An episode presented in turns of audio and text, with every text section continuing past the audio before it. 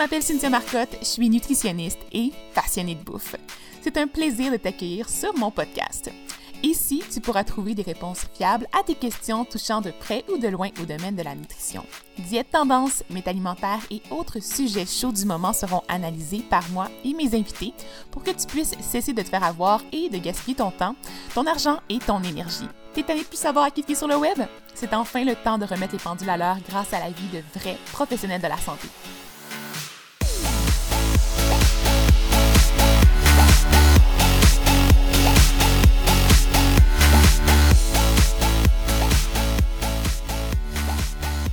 J'espère que tout se passe bien pour toi. Donc, je me sens vraiment privilégiée de pouvoir débuter l'année 2022 avec un podcast à travers lequel on va présenter, entre autres, la semaine de sensibilisation aux troubles alimentaires.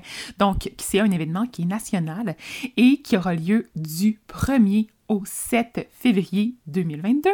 Et à travers euh, tout ça, on va également présenter certains outils, points de repère, des informations théoriques, mais aussi pratico-pratiques qui pourront t'aider dans tes démarches si tu as un trouble alimentaire ou aussi ben, à avoir certaines informations pour pouvoir t'aider à mieux comprendre ces situations-là qui peuvent parfois être plus tabous. Donc, euh, je suis vraiment heureuse également d'accueillir deux invités cette fois-ci. Donc, Judith et Geneviève, qui sont actives sur les réseaux sociaux, mais qui sont principalement des cliniciennes, donc qui vont offrir des services personnalisés, du contenu éducatif également à travers des outils qui sont également virtuels. Donc, elles vont en parler un peu plus à travers la discussion. Et justement, pour te faire un avant-goût de leurs différentes expertises, je vais te les présenter à tour de rôle. Donc, commençons par Geneviève Arbour, qui est diététiste nutritionniste. Donc, elle est détentrice d'un baccalauréat en nutrition et bien d'une maîtrise de recherche en sciences de la santé, donc au sujet des troubles d'accès hyperphagique et de l'auto-soin. Elle est membre de l'Ordre des diététistes nutritionnistes du Québec. Fondatrice de la clinique nutritive Arbour, elle cède les rênes de la clinique en 2020 pour se consacrer à sa nouvelle entreprise Judith Geneviève Inc., fondée avec Judith Petitpas. Malgré ses rôles de formatrice, chroniqueuse radio et autrice, Geneviève consacre une partie de son emploi du temps aux rencontres individuelles, puisque c'est par ce contact privilégié qu'elle a l'impression de faire la différence dans la vie des gens. Maman de trois enfants, elle adore le kitesurf, le ski et la course à pied. Un peu trop passionnée des sacs à main et elle a également un plaisir infini à manger des chips au ketchup. Ah, je te comprends là-dessus. C'est vrai que c'est délicieux. Sinon, passons à Judith Petitpas, qui est travailleuse sociale. Elle est également maman d'un petit garçon de 4 ans. Elle adore les cotons thé, le thé et tout ce qui concerne le plein air. Donc, Judith est détentrice d'une maîtrise en service social et d'un baccalauréat en anthropologie de l'Université Laval. Elle est membre de l'Ordre des travailleurs sociaux et des thérapeutes conjugaux et familiaux du Québec.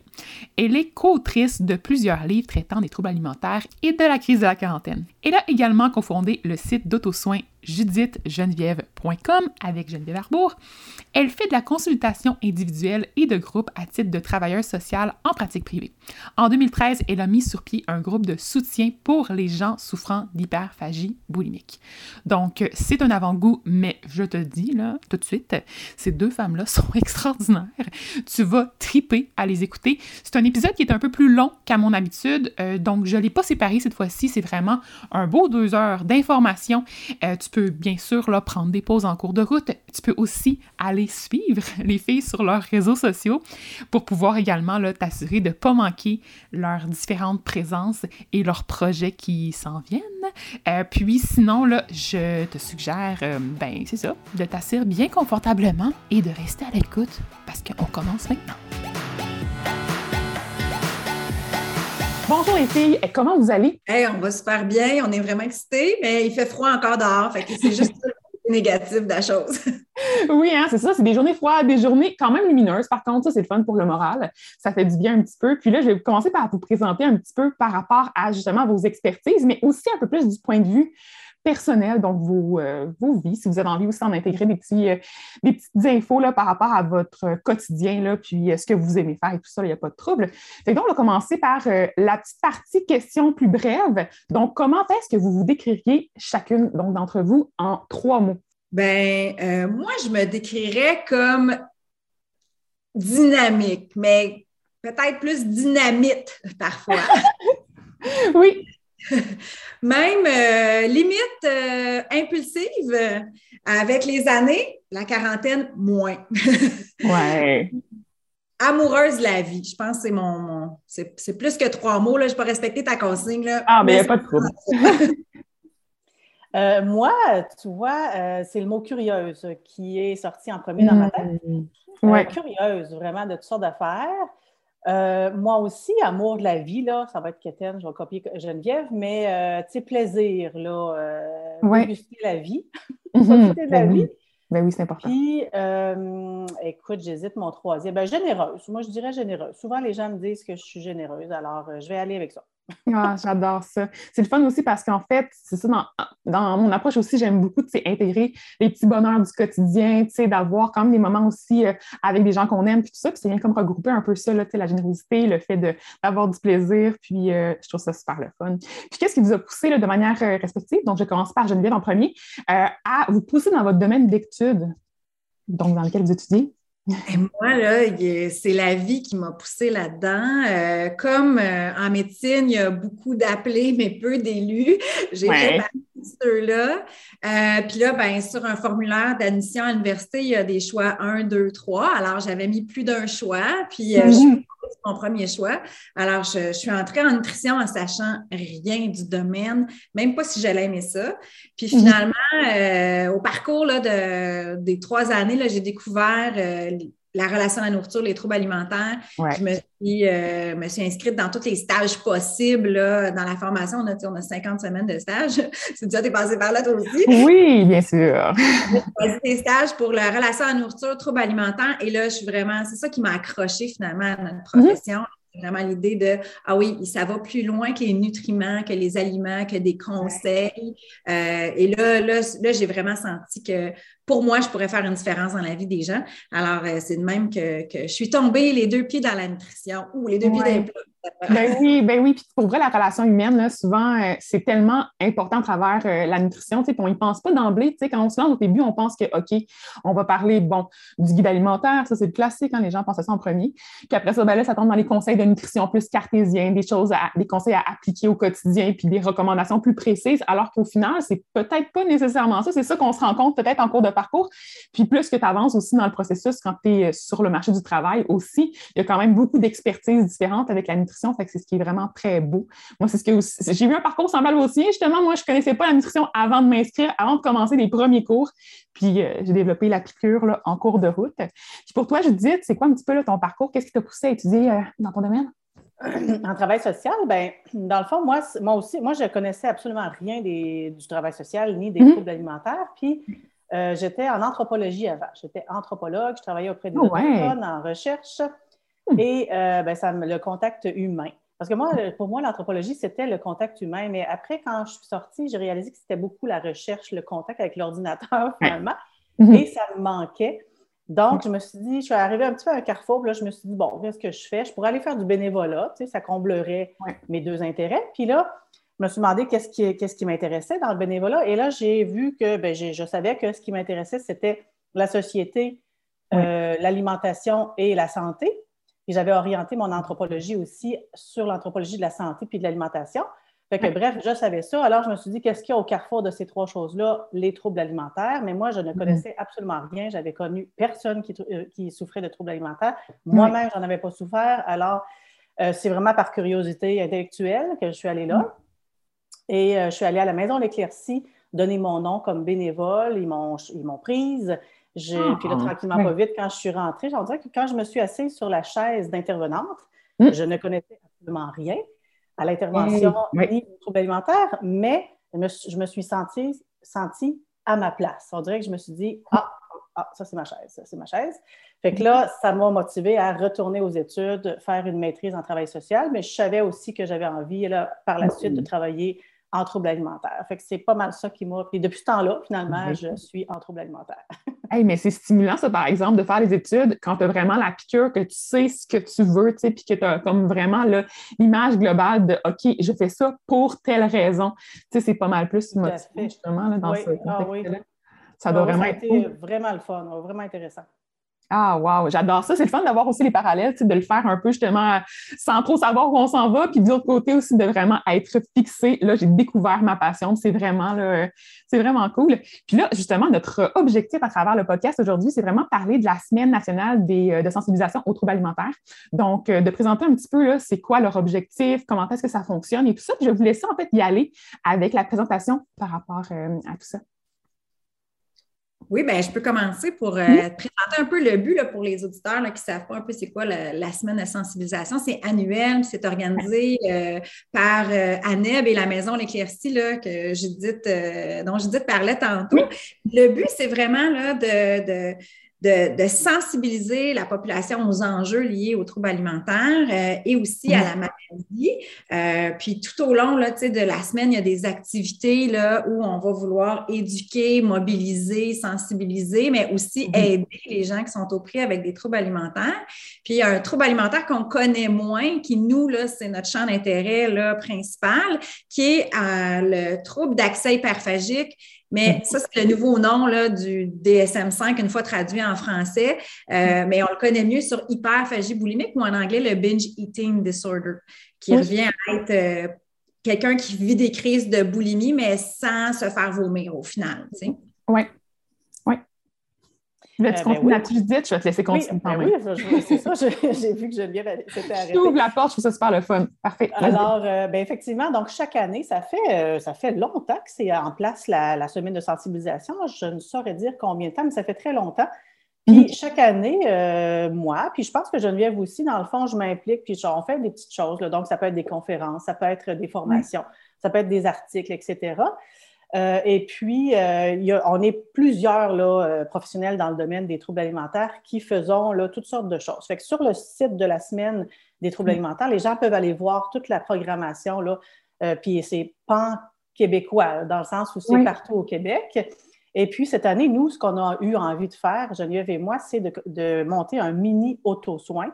Mm-hmm. donc, alors du 1er au 7 février, les gens vont recevoir, les gens qui sont intéressés vont recevoir euh, un courriel par jour incluant un exercice à faire, soit sous forme de vidéo à écouter, euh, soit sous forme de PDF à, écrire, à, réfléchir, ou soit sous forme de bande sonore.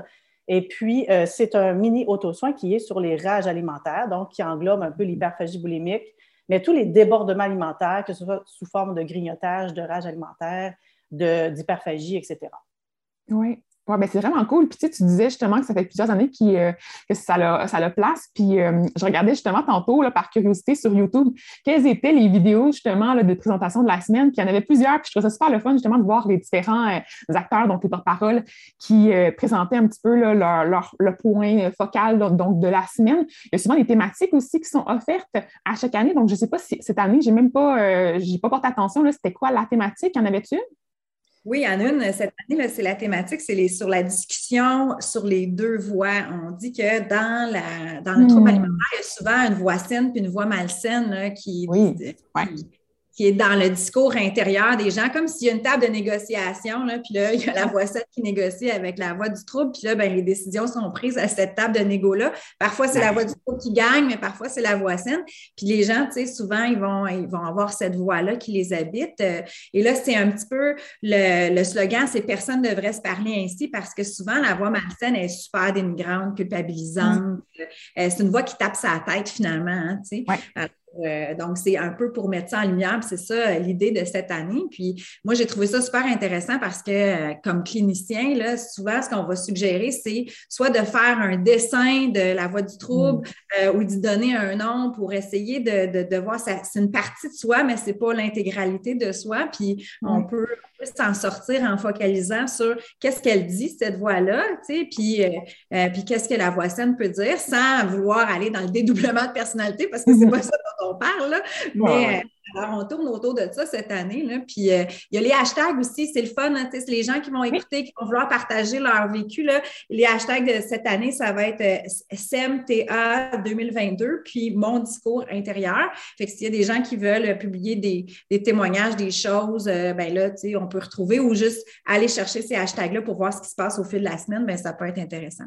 Ben oui, c'est l'occasion parfaite justement là, de, de, briser un petit peu des tabous. Là, on s'entend, c'est un, un, domaine qui est quand même souvent, on n'ose pas en parler, on n'est pas sûr, on, est peur, on a peur d'être la seule personne à vivre ça aussi des fois. Puis le fait d'en parler et d'exprimer ouvertement certaines de nos craintes, certaines de notre réalité, ça peut là, aider les autres justement à se sentir moins seuls dans leur, euh, dans leur quotidien, puis éventuellement à faire des réflexions, puis euh, à se diriger vers du soutien approprié. Puis, euh, puis c'est ça aussi qu'on veut faire, dans, dans le fond, donner un petit peu des pistes de solutions aux gens qui qui soit vivent avec des troubles alimentaires ou soit qui sont des proches également de gens qui, euh, qui en ont. Donc, euh, ça peut être super intéressant comme ça aussi. Ça touche énormément de monde, les troubles alimentaires. Je me suis amusée à prendre la prévalence à la vie d'un trouble alimentaire, euh, le, trouble d'hyperphagie, puis là, de dire, bon, OK, c'est à peu près 3% de la population qui en souffrirait. Puis là, je vais ramener ça sur la population québécoise. C'est mhm. ça 92 000 Québécois qui vont souffrir d'accès hyperphagique dans leur vie. Fait que, ça, euh, c'est la même chose qui va se passer en anorexie, boulimie aussi. Puis là, on ne prend pas en considération tous les, les états comme euh, sous-cliniques qui n'obtiendraient pas un diagnostic, mais qui souffrent quand même. Donc là, ça commence à faire pas mal de monde qui, vivent ça ou qui ont puis ça, puis quand on questionne un peu, puis on jase, là, euh, sûrement que ça est arrivé souvent, Cynthia, puis euh, Judith et moi, là, ça nous arrive souvent que les gens disent Ah oui, moi, là, quand j'étais plus jeune, j'en ai eu un petit peu de boulimie, un petit peu d'anorexie. Mhm. Donc, ça touche énormément de gens cette semaine-là. Puis, mais c'est comme quand même assez tabou ou secret, les gens ne parlent pas trop. C'est un jardin secret qui est douloureux, qu'on ne veut pas trop ouvrir. Fait que aussi, dans cette semaine-là, c'est de souligner l'importance d'aller chercher de l'aide si on en a besoin, puis de s'ouvrir aussi à, avec des, son vécu, ça peut aider les autres. Oui, vraiment, là, pour vrai. Là. Puis, tu sais, moi, j'ai fait aussi certains épisodes de témoignages là, en lien avec les troubles alimentaires pour ceux qui sont intéressés. Là. Donc, j'ai invité des gens euh, ayant, entre autres, là, euh, de l'anorexie pour les deux derniers que j'ai partagés. Il y avait un petit peu d'orthorexie également là, à travers tout ça, euh, puis d'hyperphagie. Mais pour ceux qui sont intéressés, c'est sûr que c'est plus.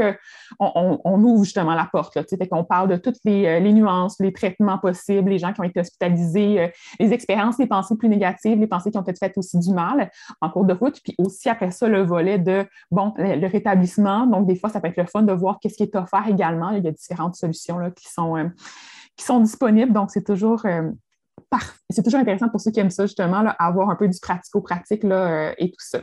Est-ce qu'on fait le tour un petit peu de cette partie-là? Je pense que ça Il y avait autre chose?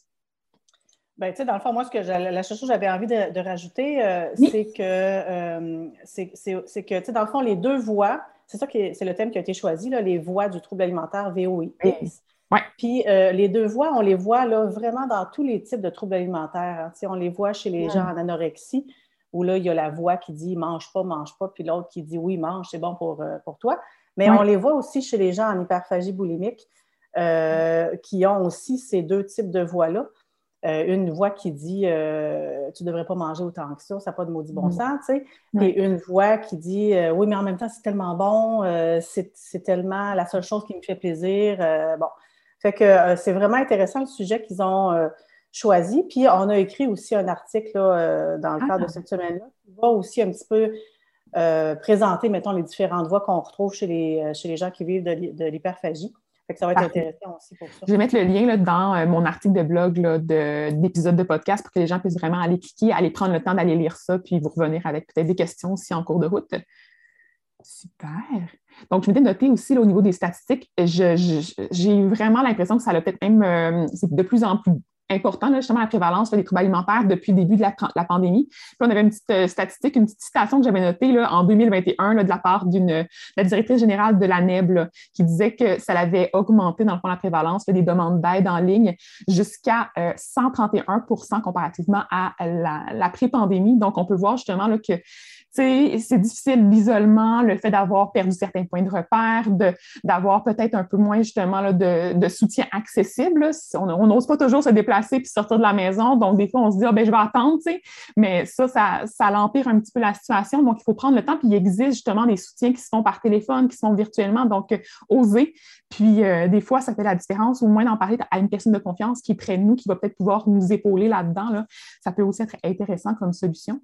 Euh, ben, ben, puis juste rajouter que Geneviève et moi, on l'a clairement perçu aussi, l'augmentation des demandes d'aide, autant en, psychosocial de mon côté que du côté nutritionnel aussi. Euh, mm. autant les gens euh, qui avaient un profil, soit qui, qui souffraient déjà d'anorexie, ça, s'est empiré, ça s'est dégradé. autant les gens qui ne souffraient pas de troubles alimentaires, euh, mm. c'est apparu, ça a, ça a eu l'effet de déclencher le trouble alimentaire, mais aussi du côté hyperphagie, aussi les gens se sont un peu... il y a beaucoup de gens qui ont déréglé un petit peu leur, leur, leur, faim, leur, faim signaux de satiété. Ils ont plus mangé, moins mangé. Euh, bref, ça a été, euh, on le voit beaucoup, là, donc l'hyperphagie boulimique qui a augmenté. Tous les mhm. troubles alimentaires, finalement, ont augmenté vraiment durant la, la pandémie. c'est ce qu'on trouve. Là c'est ça, la routine n'est plus la même du tout non plus. Donc, normalement, on est habitué de manger à telle heure parce que telle situation dans notre quotidien nous poussait à le faire. Maintenant, on ne le fait plus. Des fois, on passe par-dessus le repas. Si on passe par-dessus le repas parce qu'on a oublié de manger, bien là, par la suite, ça nous rattrape la faim. Là, des fois, tu sais, on devient vraiment tout perdu un peu là-dedans. Euh, puis c'est important quand même d'avoir un certain équilibre là, dans, tout, euh, dans toute notre mode de vie, là, en général, nos habitudes. Là, puis ça va nous permettre justement de retourner dans une voie qui va être plus euh, bienveillante, puis qui va nous permettre là, de, de se sentir bien. Puis là, justement, on a, nous, sur le web, des approches qui sont vraiment complémentaires. Puis ça, je trouve ça super le fun parce que, en fait, moi, je suis plus du côté sensibilisation, grand public. Je partage l'information, mais je ne fais pas de traitement. Donc, je ne vais vraiment pas faire de consultation là, pour ceux et celles qui ne le savaient pas.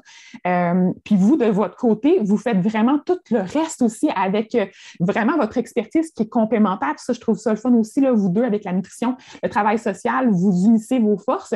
Donc, je voulais justement faire un peu de pouce là-dessus. Qu'est-ce que vous avez à rajouter? Ben, moi, j'ai envie parler. Oh, excuse-moi, je dis, vas-y donc, vas-y donc, ah, oui? Ben, je vais y aller. Dans le fond, euh, c'est ce qu'on réfléchissait aussi, Geneviève et moi. Puis, il y a un buzz en ce moment autour de, euh, de l'anti-régime, de, la philosophie anti-régime, euh, de l'acceptation corporelle, de la diversité corporelle, etc. Il y a vraiment un beau buzz. Puis, nous, ça fait 15 et 20 ans qu'on travaille à peu près dans le, dans le domaine des troubles alimentaires. Puis, ça fait longtemps qu'on est dans cette philosophie-là. Et Là, ce qu'on voit, c'est que depuis peut-être 2, 3, 4, 5 ans à peu près, mhm. il y a euh, ce discours-là, cette philosophie-là qui, rentre euh, en, force là, dans, dans, le discours social. Puis ça, c'est super positif euh, parce qu'il faut en parler, puis il faut tourner le dos au régime. Là. On sait maintenant que c'est plus du tout quelque chose mhm. d'intéressant à long terme. fait que c'est ça qui est, qui c'est ce qu'on disait, Geneviève et moi, c'est que là, il y a vraiment beaucoup de gens qui prennent conscience que euh, le chemin dans lequel ils se sont dirigés par rapport au régime depuis longtemps. Des fois, les, mhm. gens ont des historiques de régime de 20 ans, 30 ans, 40 mhm. ans, des fois, qui sont dans cette philosophie-là. Mhm. Et euh, ben, c'est ça qui est intéressant, c'est que là, nous, euh, ça fait plusieurs années quand même qu'on traite les troubles alimentaires. Fait que c'est le fun là, de, de, de voir qu'il y a de plus en plus de gens qui se sont conscientisent à ce niveau-là, puis là, qui viennent demander de l'aide pour sortir les gens ils vont dire Oui, ben, j'ai bien compris là, que le régime, ce n'est pas, une bonne, pas une option dans laquelle euh, me diriger, mais qu'est-ce que je fais maintenant? Dans quelle direction je m'en vais à partir de ce moment-là? Puis comment je, répare un peu ma relation avec la nourriture? Oui. Fait que ça, c'est mais moi, j'avais envie d'ajouter que, dans le fond, ce qui est super intéressant de nos deux complémentarités, c'est que toi, Cynthia, tu es dans la sensibilisation, puis c'est essentiel. C'est comme la partie le, premier facteur de l'équation. Si on ne sensibilise pas les gens comme il faut, si on ne leur donne pas accès à, de l'information juste, puis qu'on ne nuance pas certains propos, ben il y a comme euh, maintenant un, océan d'informations en nutrition, en relation avec la nourriture, euh, par rapport au poids, à la santé. Et là, cette mm-hmm. sensibilisation-là est hyper importante pour après ça diriger les gens vers, ben ça serait ça la bonne voie, tu sais. Puis là, après ça, la voie, ben ça prend la voie du traitement, la voie de la prise en charge. Puis nous autres, c'est ça qu'on offre. je pense que ce qui est fantastique actuellement dans le boom qu'on voit, c'est qu'on voit beaucoup de professionnels de la santé être dans le volet sensibilisation. C'est un travail qui est vraiment super important. On en parlait là, avant l'enregistrement du podcast, combien j'admire le travail de, de militant, puis de prendre position, puis de, de, critique.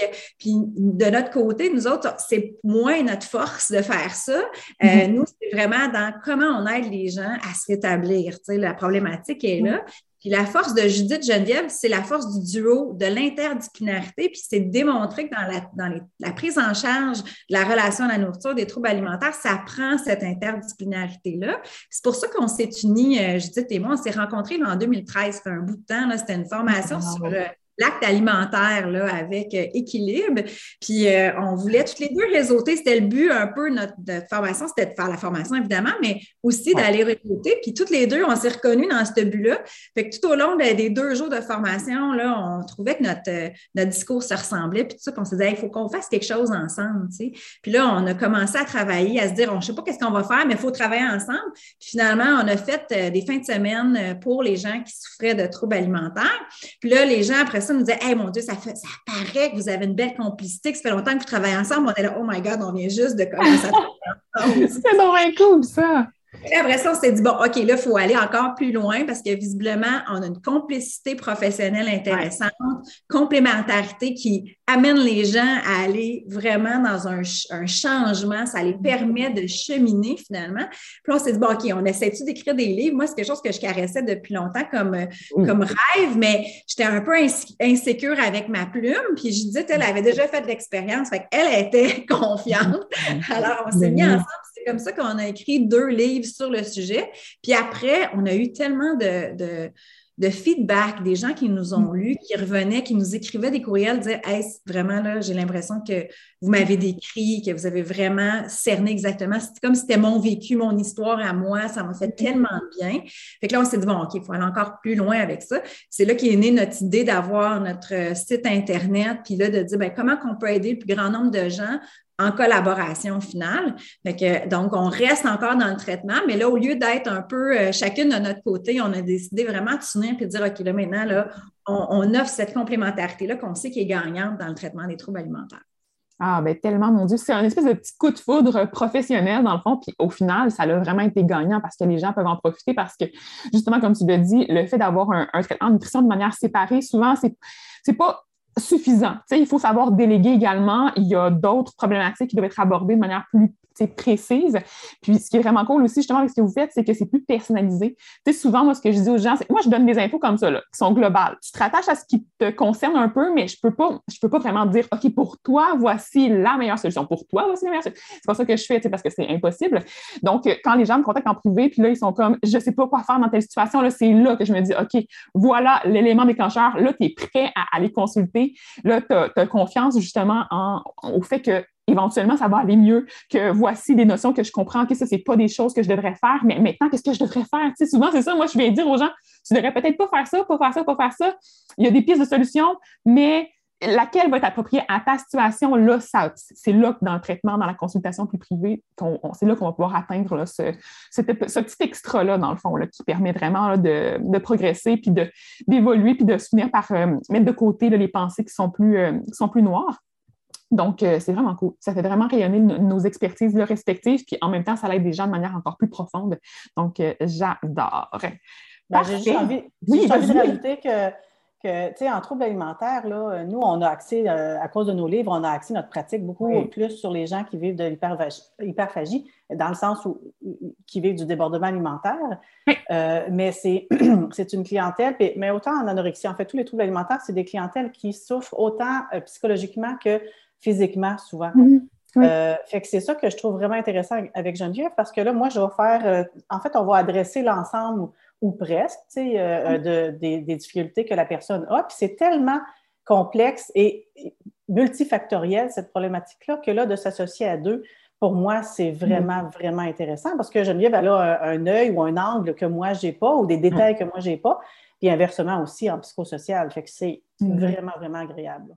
Mais le fait de vous avoir déjà en duo, c'est encore plus sécurisant justement parce que la personne, elle sait que si, par exemple, justement, commence en nutrition, qu'elle se sent à l'aise, elle va pouvoir avoir quelqu'un déjà là de près. Tu sais, souvent, les, les justement, qui ont de la consulte privée, des fois, c'est pas évident pour elle de trouver une psychologue en, qui avoir confiance, à qui référer les gens. Tu sais, fait que là, ils cherchent un peu, puis des fois, on arrive à un moment où est-ce qu'on ne sait plus trop à qui référer pour que ce soit vraiment approprié, puis adapté. Là, vu que vous travaillez main dans la main, vous connaissez l'approche de l'autre, donc vous savez où est-ce que, justement, là, ça vaut la peine de déléguer cette section-là, justement, de la thérapie là, à l'une ou l'autre de vous. Là. Fait que ça, je trouve ça vraiment cool. Super. Fait là, on passe à la section des troubles alimentaires? Donc, on, va, voulait décrire un petit peu justement euh, les définitions, comment ça se présente aussi concrètement, puis euh, vous aider justement à faire le tri dans ce qui existe. Puis, euh, on voulait commencer par l'anorexie. C'est celui qui est le plus connu de manière populaire. Puis, quand même beaucoup de croyances, d'informations qui circulent qui ne sont pas nécessairement valides. donc, on voulait comme viser des mythes aussi à travers tout ça. Je vous laisse aller.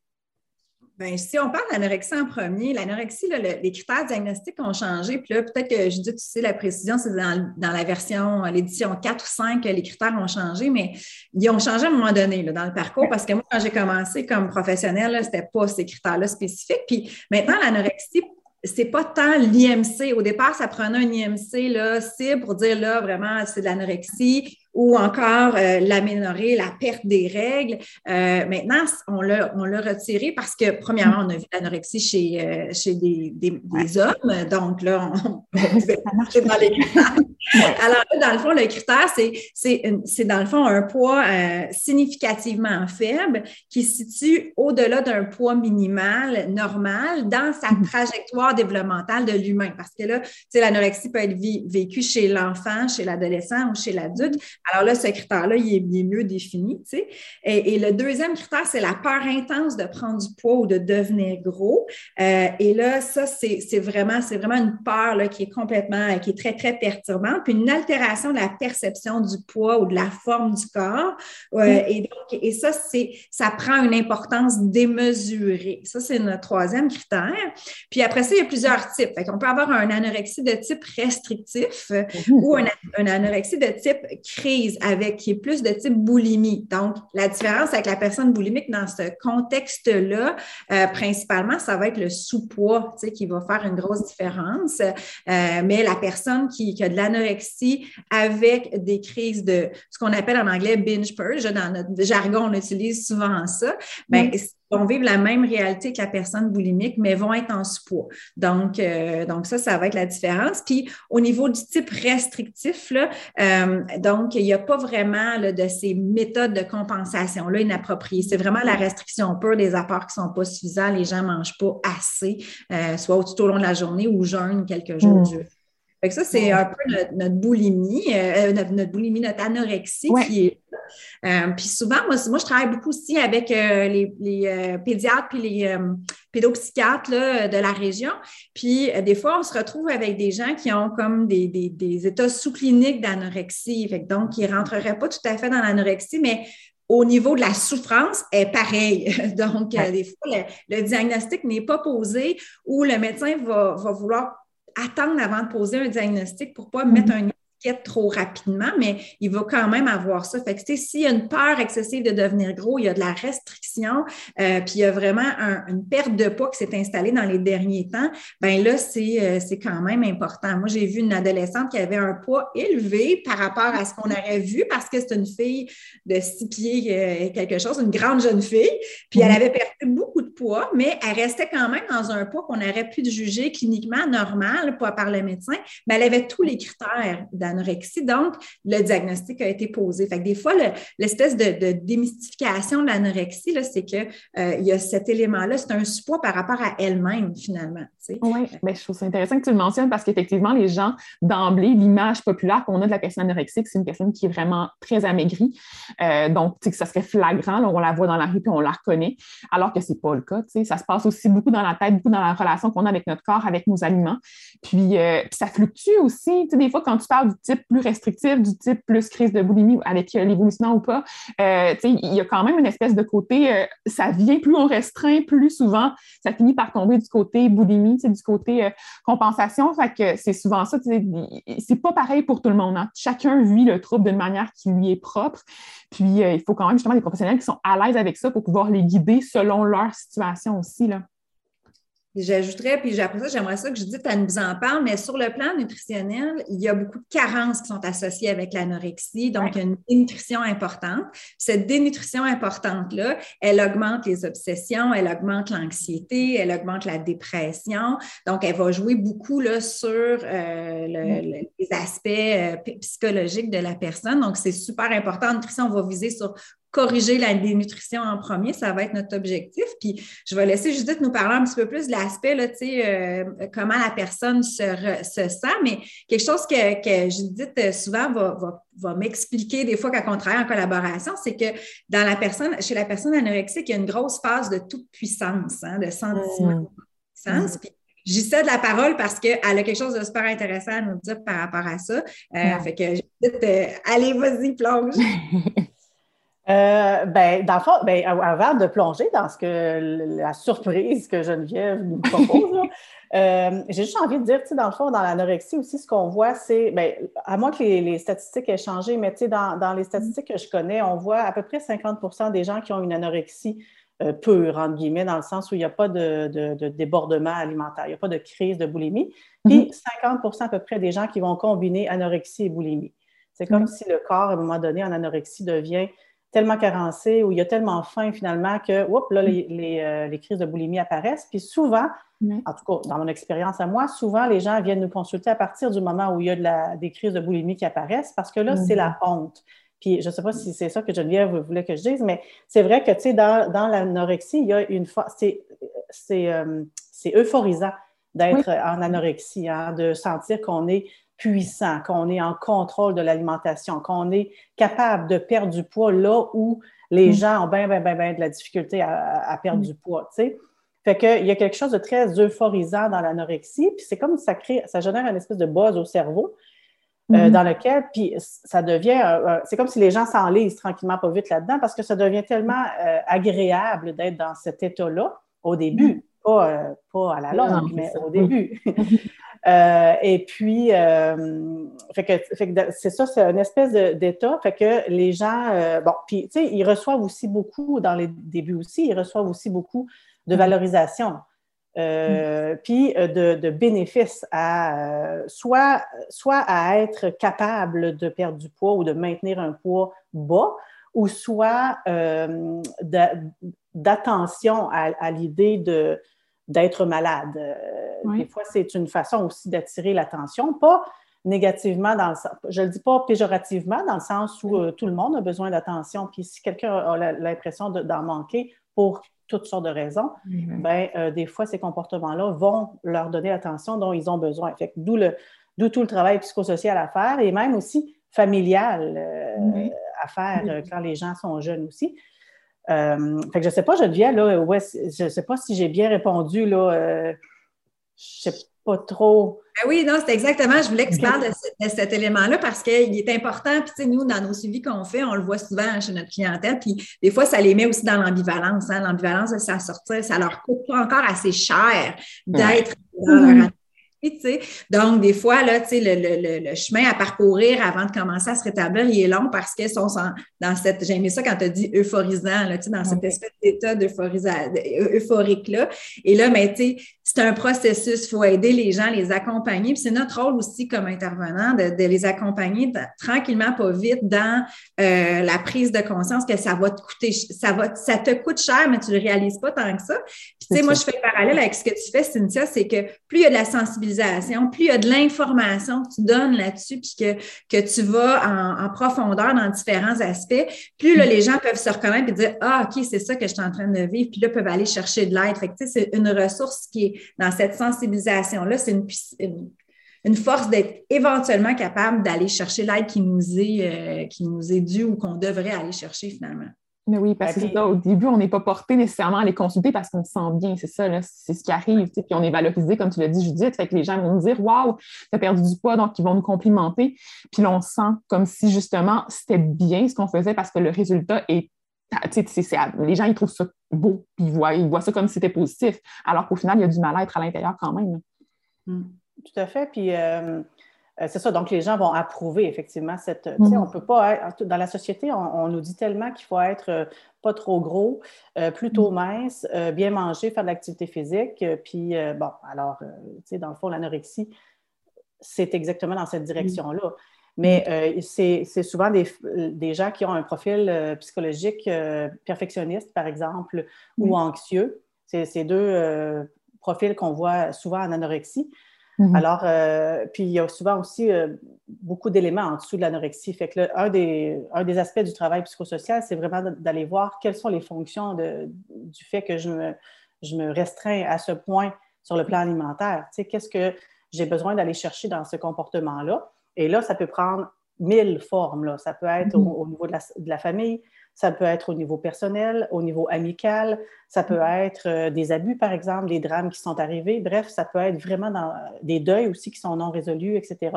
On peut aller là dans toutes les directions euh, par rapport aux fonctions du trouble alimentaire. Fait que c'est ça aussi qui est intéressant de, de, travailler avec la personne. Mais il y a beaucoup, comme Geneviève disait, beaucoup d'ambivalence dans l'anorexie parce qu'il y a beaucoup de bénéfices à mm. être dans, ces, comportements-là. Mais d'un autre côté, ça bousille la santé. L'anorexie, c'est un des, euh, et sinon le trouble alimentaire qui est le plus dangereux, euh, autant euh, pour, parce que le corps va flancher, mm-hmm. le, le, cœur va flancher, mais aussi pour l'état d'esprit. Hein. Donc, ce que je veux dire par là, c'est que les deux dangers de l'anorexie, quand on pousse ça très, très loin, c'est des problèmes cardiaques, hein, dont on peut en mourir euh, carrément, mm. ou mm. Euh, des problèmes psychologiques, des idées suicidaires, et on peut aussi euh, en arriver mm. au suicide là, par rapport à l'anorexie. Fait que c'est un des troubles de santé mentale les plus graves quand on y pense, puis quand on regarde statistiquement. Évidemment, ce n'est pas tout le monde qui va aller là, heureusement. Euh, et d'où l'idée d'aller chercher de l'aide, évidemment, là, mais il euh, faut quand même le savoir. Puis, euh, c'est pas banal comme comportement. Oui, si on veut y aller justement chercher les gens avant, qu'on se rende justement à l'étape finale de toutes ces conséquences-là négatives qui vont vraiment avoir des effets là, plus drastiques. Oui. L'idée suicidaire là, est forte hein, parce que quand on mm. regarde les statistiques là, sur qu'est-ce qui mène à la mort dans l'anorexie, oui, effectivement, les conséquences de la dénutrition métabolique, mais l'autre euh, moitié des gens qui vont mourir dans une décade d'anorexie, 50% c'est par, décès, par suicide. Fait il y a mm. vraiment une détresse psychologique qui est forte euh, là-dedans, mais qui est aussi forte en boulimie aussi. Il ne faut pas négliger, la, boulimie aussi est tout, est tout aussi souffrante. Ben, l'hyperphagie aussi, c'est parce qu'on était dans l'anorexie. Voulez-vous qu'on switch à la boulimie? On, peut continuer avec la boulimie. Moi, je serais, je serais partante. Allez-y.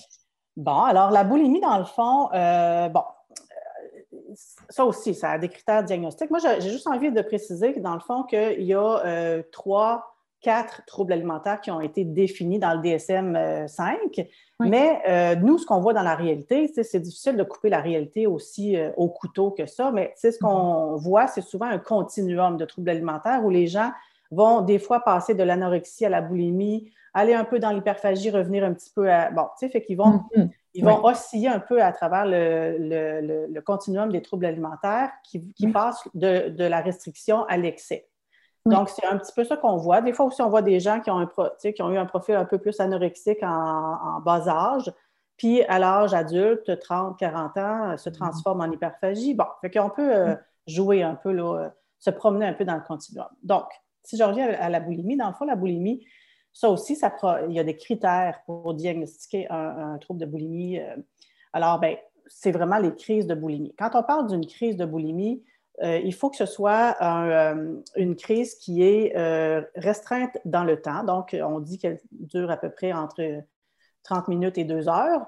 Mais des mhm. fois, c'est beaucoup plus rapide que ça aussi, là, dans ce que moi j'entends. Des fois, c'est beaucoup plus rapide, des fois, c'est un petit peu plus lent. Mais bref, c'est circonscrit dans, dans, le temps.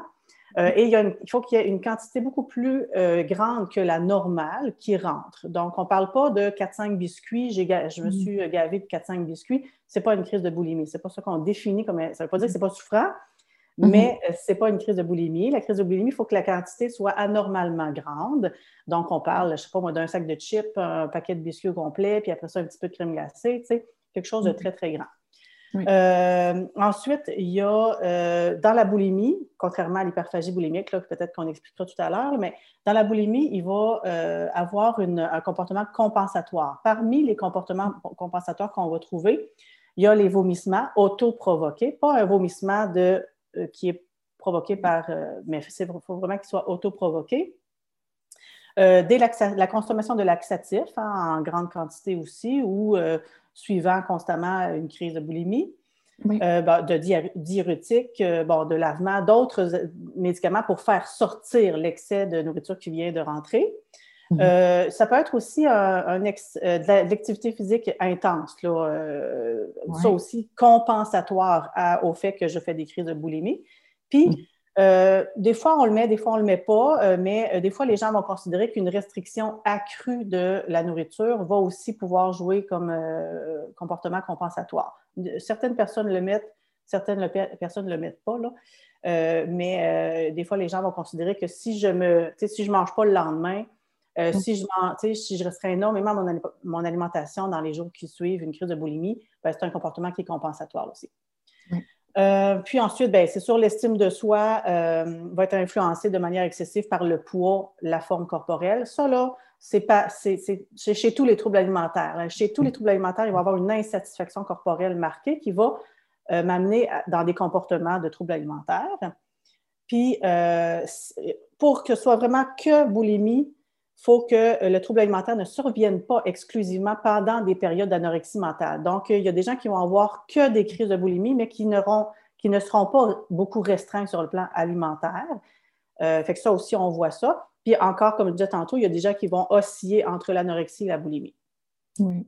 Encore là, on a des c'est ça. Ça dépend toujours de chacun, tu sais. Puis encore là, c'est l'importance d'avoir quand même une spécialité dans le domaine pour pouvoir poser un diagnostic qui va quand même être fiable. Puis en même temps, d'avoir un diagnostic, c'est pas non plus nécessaire, comme vous l'avez dit, pour qu'il y ait de la souffrance, tu sais. Fait que il y a tout ça, là, quand même, qu'il faut démêler. Moi, j'ai envie d'ajouter par rapport aux crises, c'est que moi, les, gens qui font des crises, souvent, on va penser que c'est les aliments interdits qui font partie des crises, et c'est vrai, c'est des aliments interdits dans le quotidien qui vont faire partie des crises, mais aussi, pratico-pratique, les gens qui vivent de la boulimie vont aussi manger des aliments qui se vomissent bien. Donc, euh, vont aller vers euh, des bols de céréales, de la crème glacée, euh, de la quantité excessive de yogourt ou beaucoup, beaucoup d'eau pour que ça puisse ressortir plus facilement. Il y a ça aussi. Moi, je me souviens d'une patiente qui me racontait que pour elle, la sauce brune, ça glissait bien à la sortie, fait qu'elle finissait ses binges avec ça. Fait qu'il y a une notion aussi de l'idée de ce qui fait du bien aussi dans la boulimie, c'est le comportement, l'ensemble, la conjoncture entre de faire une crise alimentaire qui fait du bien, mais aussi le comportement compensatoire. Il y a les, dans les deux, il y a une notion de c'est ça qui apaise, tu sais. Donc, euh, donc, les crises vont être là aussi là, dans, dans ça. Fait que, j'avais envie de, rajouter ça. Puis aussi, il y a beaucoup, avec la boulimie, là, il y a une concomitance d'abus de substance. On va souvent avec les gens qui vivent de la boulimie, euh, soit par exemple de l'alcoolisme, de de drogue euh, ou des, choses comme ça qui peuvent être là également. Il y a une bonne comorbidité par rapport à ça chez les gens qui vivent de la boulimie. Euh, fait que ça, c'était ce que je voulais dire par rapport au diagnostic, qui c'est des choses qu'on voit aussi. Toi, Judith, avais-tu quelque chose que, sur le plan psychosocial qui ressort plus chez la personne boulimique?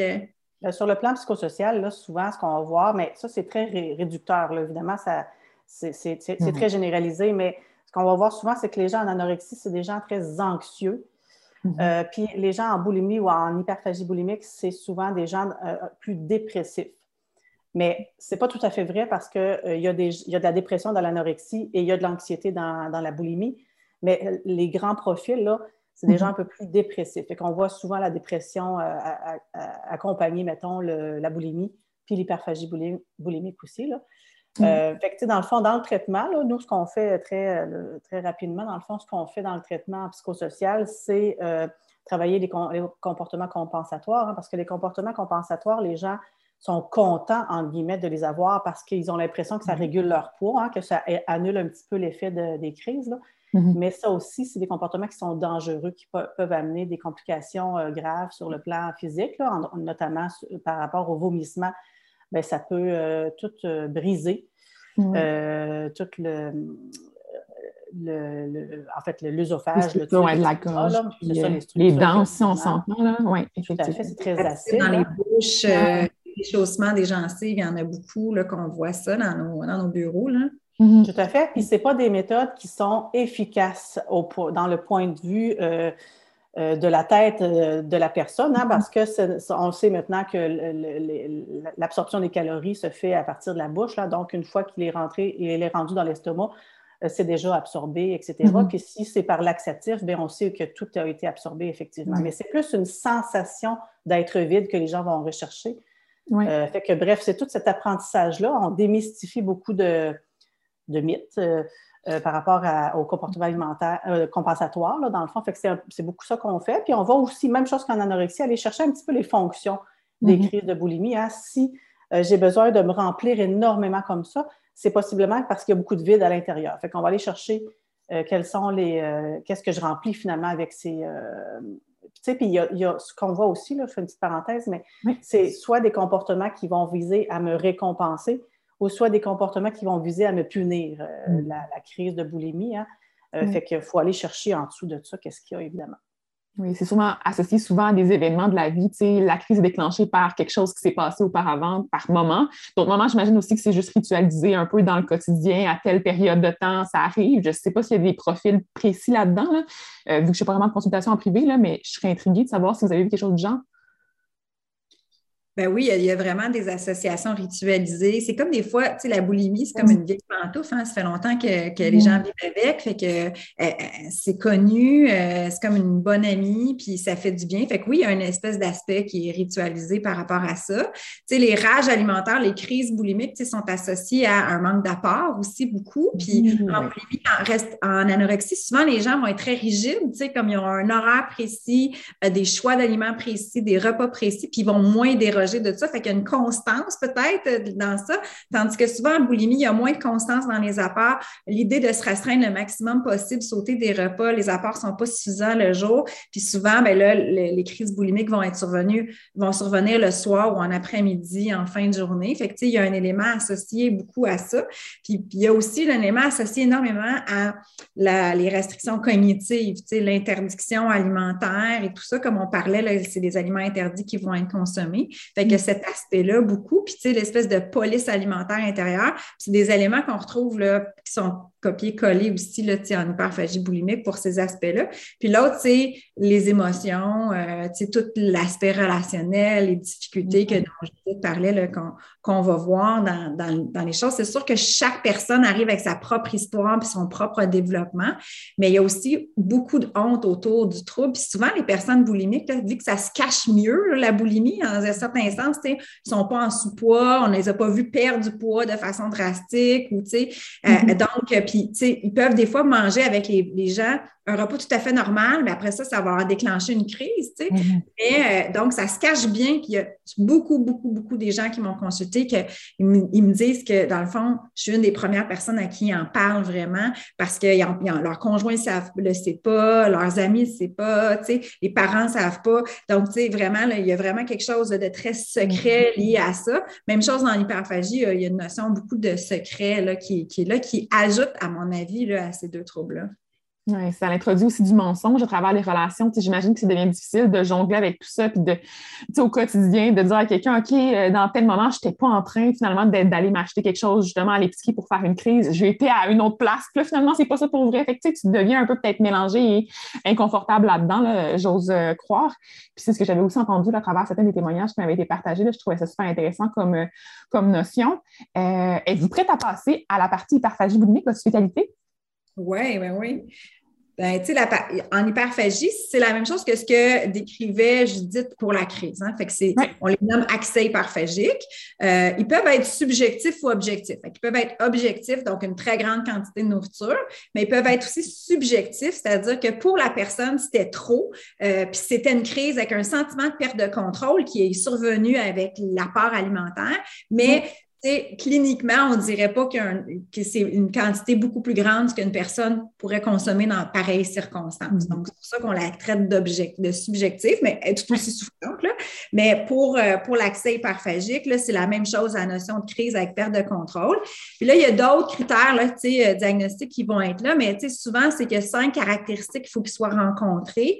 C'est de manger beaucoup plus rapidement là, que, que la normale, manger jusqu'à temps qu'on ait mal au ventre là, pour que s'arrêter, ou manger en absence d'une faim physique, c'est ça qu'il faut qu'il soit là. Un sentiment de dégoût, de déprime ou de culpabilité aussi euh, par rapport à la crise.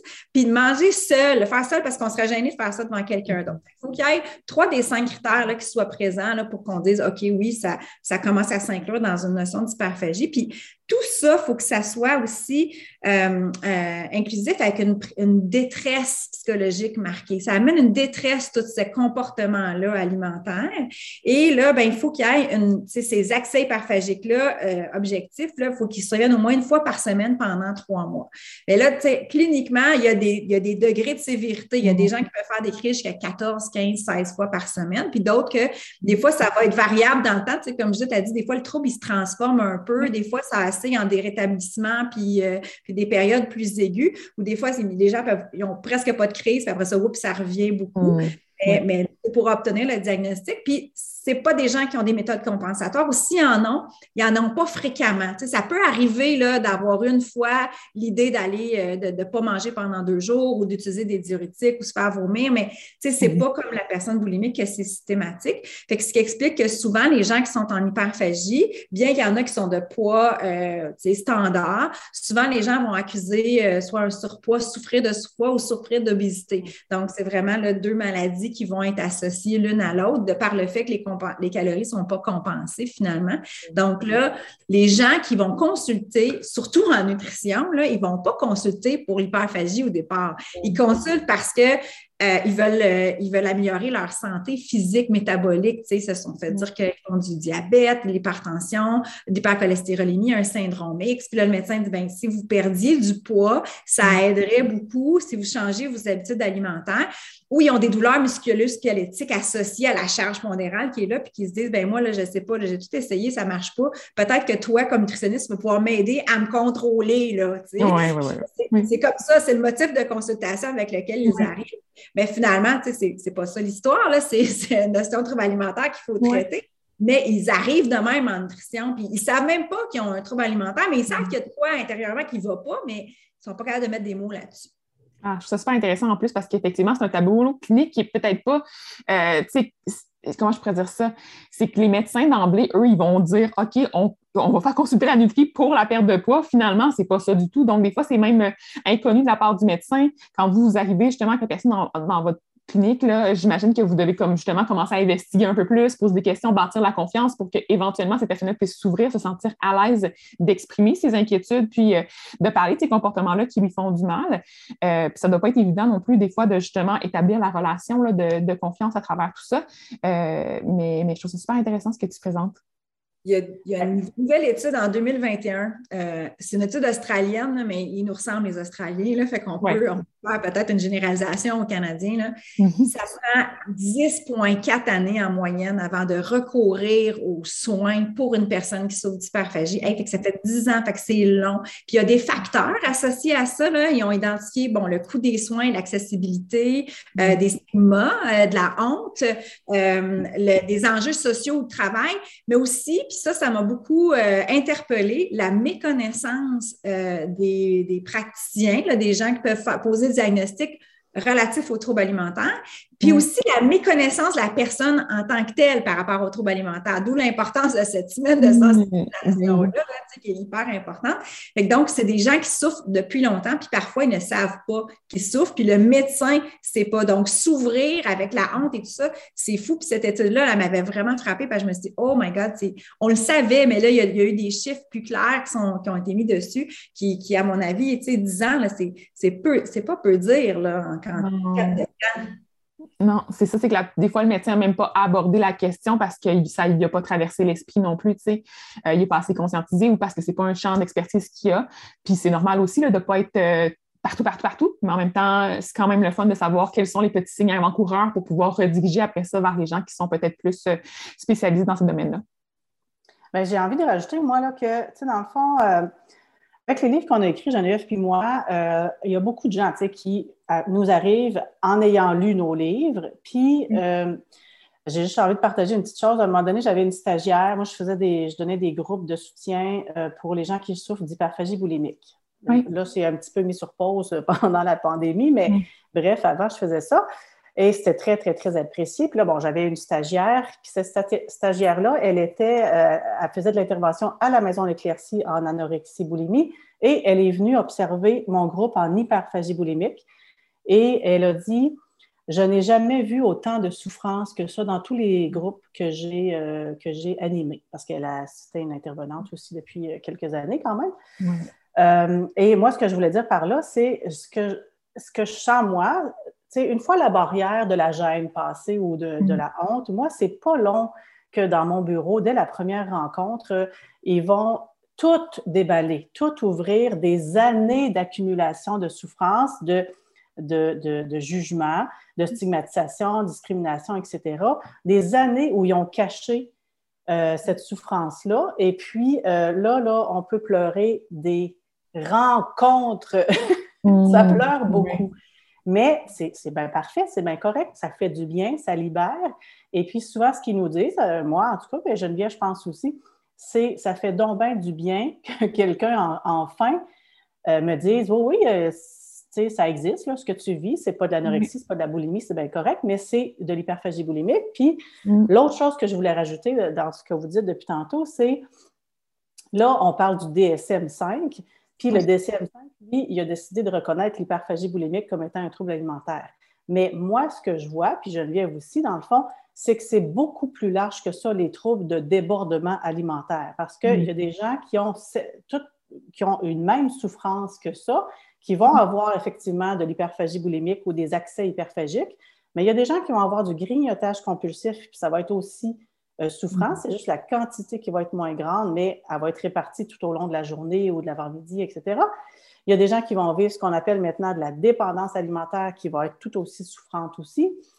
Euh, fait que, il y a des gens qui vont avoir un portrait de débordement alimentaire ou de la surconsommation mais qui ne fitera pas, mettons, dans les critères diagnostiques de l'hyperphagie boulimique, mais qui vont être en aussi grande souffrance que, l'hyperphagie. Fait que, tu sais, là, on prend, on, nomme les critères diagnostiques, puis c'est bien correct parce que c'est avec ça qu'on travaille en, Amérique du Nord, mais mm-hmm. il y a aussi plus largement d'autres troubles alimentaires non reconnus, entre guillemets, mais qui sont aussi présents et qu'on voit beaucoup dans nos bureaux. Là. Ben oui, puis c'est ça, en fait, les gens qui écoutent en ce moment, peut-être qu'ils ne se reconnaissent pas exactement dans les critères diagnostiques, puis qui se disent, OK, là, moi, j'ai pas l'anorexie, j'ai pas la boulimie, j'ai pas l'hyperphagie boulimique, mais qu'est-ce que j'ai d'autre, moi, justement? Où est-ce que je me situe là-dedans? Si mes problèmes ne sont pas reconnus, est-ce qu'ils sont valides? Mais oui, dans le fond, là, si tu vis une souffrance, s'il y a quelque chose qui te semble, qui cloche quelque part au niveau de ta relation avec ton corps, à la relation avec les aliments, ça vaut la peine d'aller consulter, ça vaut la peine de s'ouvrir. Puis ce qui est le fun aussi, je pense que les gens ils connectent beaucoup avec vous parce qu'ils savent justement que vous en avez vu d'autres avant. C'est peut-être plus facile aussi de s'ouvrir quand tu te dis, alors on en a entendu des expériences, des histoires, puis tout ça, qu'elle sait que ça existe, puis il y a d'autres mondes qui ont vécu ça, puis c'est du quotidien pour elle. Fait que ce ne sera pas nouveau, ce ne sera pas comme troublant, peu importe. Fait que tu présentes vraiment ce que tu as vécu, puis c'est là que c'est libérateur. Ça fait du bien de te dire justement que tu n'es pas seul là-dedans parce que tu te fais dire OK, tu sais, oui, ça existe. Oui, tu sais, il existe quelque chose pour comme trouver des solutions pour que ça aille mieux. Puis on va faire le chemin ensemble, tu sais, on va être accompagné, puis tu ne seras pas seul là-dedans. Donc, c'est sécurisant aussi à travers ça. Super. Là, on a-tu parlé aussi des troubles alimentaires non spécifiques? Ben, je pense que ce que tu viens de dire, ça résume bien. C'est un peu ça, le trouble alimentaire non spécifique. C'est quand tu, tombes entre les cracks d'un diagnostic, ben, mais quand tu souffres, ben, tu fais partie probablement d'un groupe de gens qui souffrent de troubles alimentaires non spécifiques. je pense qu'on vient de mettre le, mot là-dessus, là, euh, l'explication sur le mot finalement. Oui, exactement.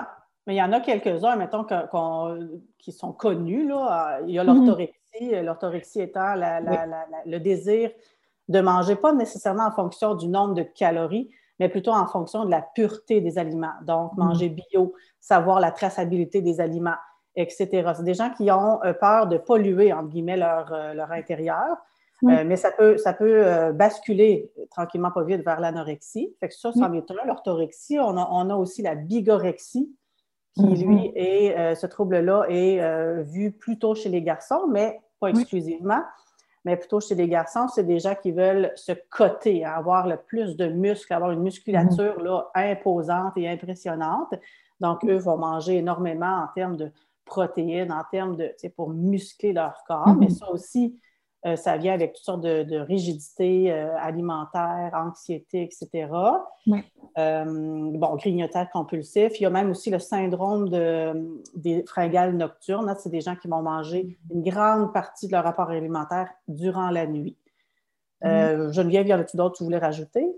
Non, mais tu sais, je voulais juste parler de la bigorexie. Là, je me souviendrai toujours, j'ai d'un client qui, me racontait avec beaucoup de souffrance qu'il mettait son cadran la nuit pour se lever manger des, poitrines de poulet. Mmh, euh, et ça, c'est un trouble qui selon le, DSM, on le classe dans les troubles obsessionnels, tu sais. Il y a beaucoup aussi le, cercle d'obsession, compulsion qui est là-dedans. Puis c'est là-dessus qu'il faut le travailler. Fait que souvent, c'est en psychosocial, en psychologie, en médecine psychiatrique, c'est sur ça qu'ils vont travailler beaucoup. Puis le trouble d'orthorexie, qui est comme un concept, là, pas encore comme un, établi vraiment comme un trouble, mais qui rentre dans ce panier-là.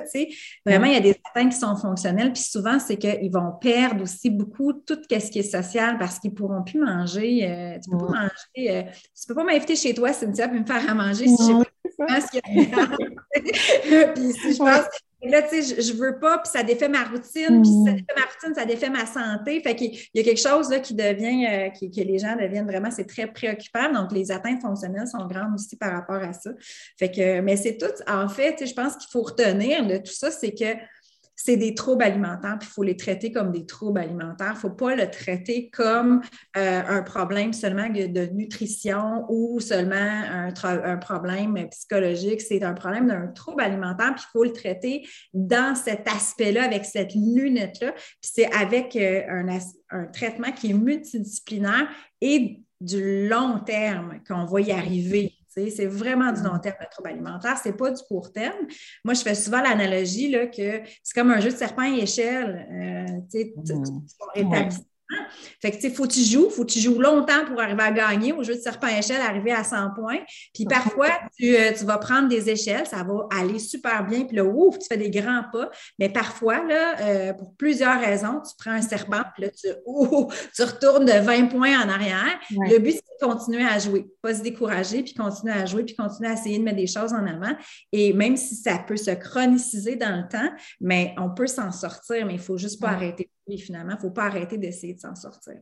Oui, ça prend quand même de la patience, puis ça prend aussi des gens autour de nous qui vont pouvoir nous guider, puis nous, remonter le moral quand ça va moins bien, nous donner des petites pistes euh, d'action qu'on peut mettre en place, tout ça. Puis je pense que des fois, on n'a pas nécessairement la famille, mais il y a quand même d'autres façons d'aller chercher des gens de confiance euh, avec qui en parler.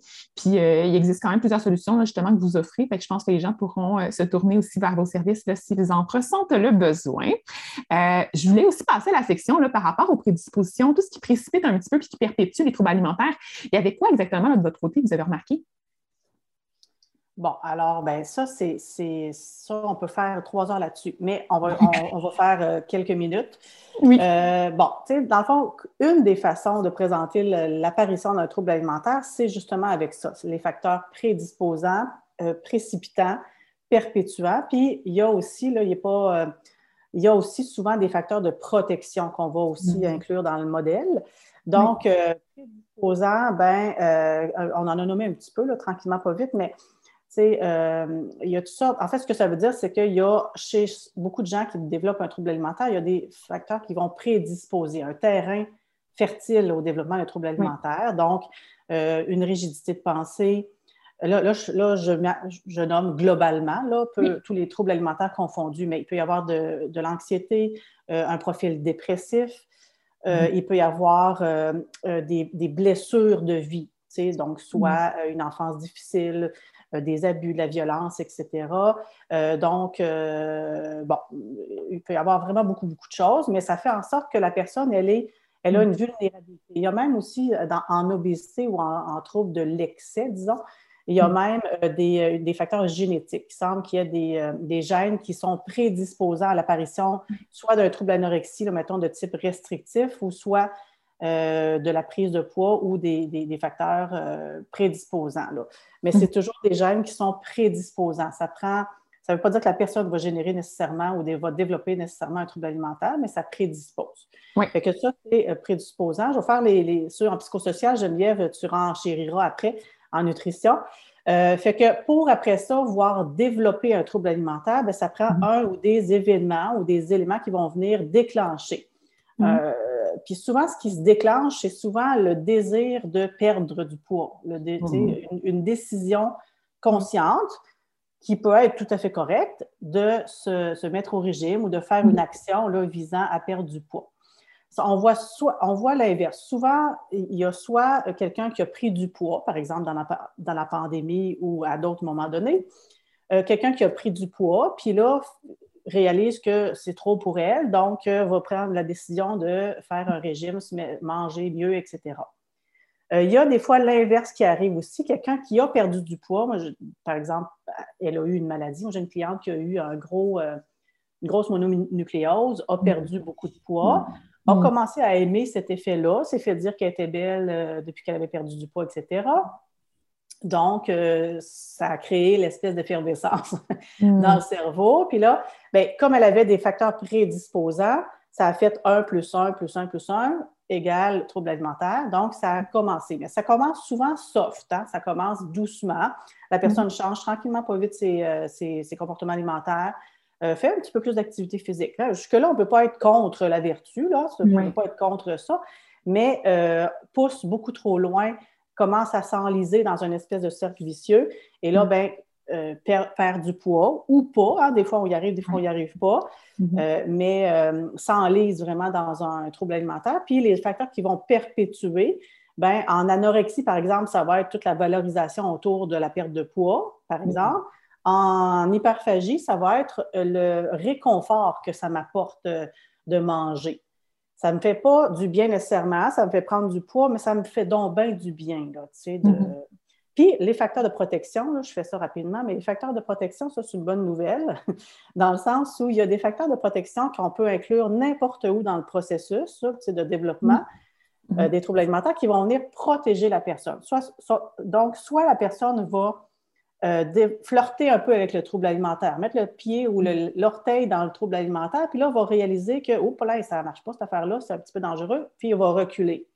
Ou soit la personne va carrément pas développer le trouble alimentaire, puis parmi les facteurs de protection, ben, une bonne estime de soi, une estime de soi qui est diversifiée. Hein. Si je n'ai pas toutes mis mes œufs dans le même panier là, de mon corps, là, ben, je suis capable d'investir mm-hmm. ailleurs dans d'autres zones. Euh, une famille soutenante ou un réseau social soutenant, un réseau social qui est plus ou moins axé sur euh, la minceur. Bon, mm. c'est tous des facteurs de protection qui vont aider la personne à ne pas aller trop loin ou carrément pas aller dans le trouble alimentaire.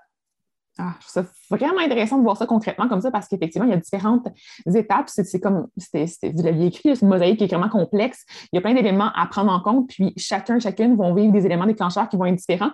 C'est vrai que les commentaires par rapport au poids, par rapport à l'apparence, sont souvent euh, interreliés avec la situation. Quelqu'un qui va te dire soit que tu es plus beau, belle parce que tu as perdu du poids ou qui va se poser une question Ah, tu as pris du poids, tu pensais-tu faire un régime ou peu importe.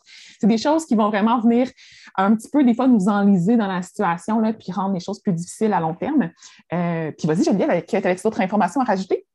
Bien, tu sais, des fois, il y a aussi, tu sais, quand on parlait de modifier sa corpulence, de vouloir, ça peut partir d'un désir de perdre du poids, mais mm. c'est aussi, tu sais, dans la bigorexie, c'est un désir. Des fois, il y a des gens qui, sont, qui se sentaient mm. euh, pas assez en forme, qui voulaient changer leur silhouette. Là, il y a vraiment la vue, là, tu sais, quand on regarde les réseaux sociaux, ce qui est mis en valeur dans, dans le corps, le dictat du corps, c'est le, corps en forme, le corps avec une définition musculaire, avec peu de tissu adipeux. Mm. Et là, ben, les gens qui ne se retrouvent pas là-dedans, des fois, c'est, ils ont un poids tout à fait correct puis qu'ils ne veulent pas nécessairement prendre ou perdre du poids, mais ce qu'ils veulent, c'est la définition musculaire, puis c'est ça qui va les basculer dans un trouble, soit de l'orthorexie, soit de la bigorexie ou de l'anorexie ou de la boulimie, mais le désir de modifier l'apparence physique là, va, travailler ça. Puis il y a les phrases assassines, c'est ça, tu disais, tu sais, des fois, là, moi, j'ai des gens que je me souviens qui se sont fait dire à un moment donné qu'il y avait des grosses cuisses ou à un moment donné qu'il y avait, euh, il y avait quelque chose il y, a, de quoi qui. Puis là, ça a été un moment là, où est-ce qu'il y avait plusieurs choses en conjoncture. Puis la phrase assassine les hommes lancés dans le désir de changer leur apparence pour se sentir plus adéquat. Puis là, ça part là-dedans, tu sais.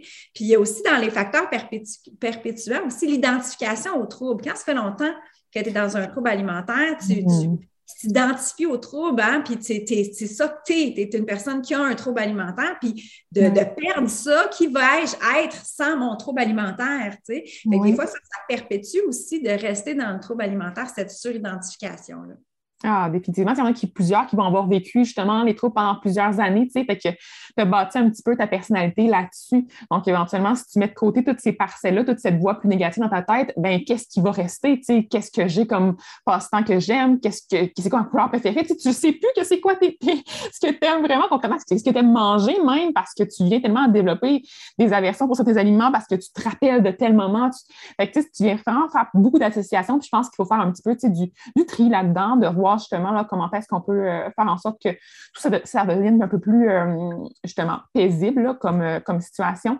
Tu as mentionné quelque chose, j'avais quelque chose en tête, mais j'ai complètement oublié. Fait je pense qu'on va continuer, puis je te ferai signe si, si ça me revient.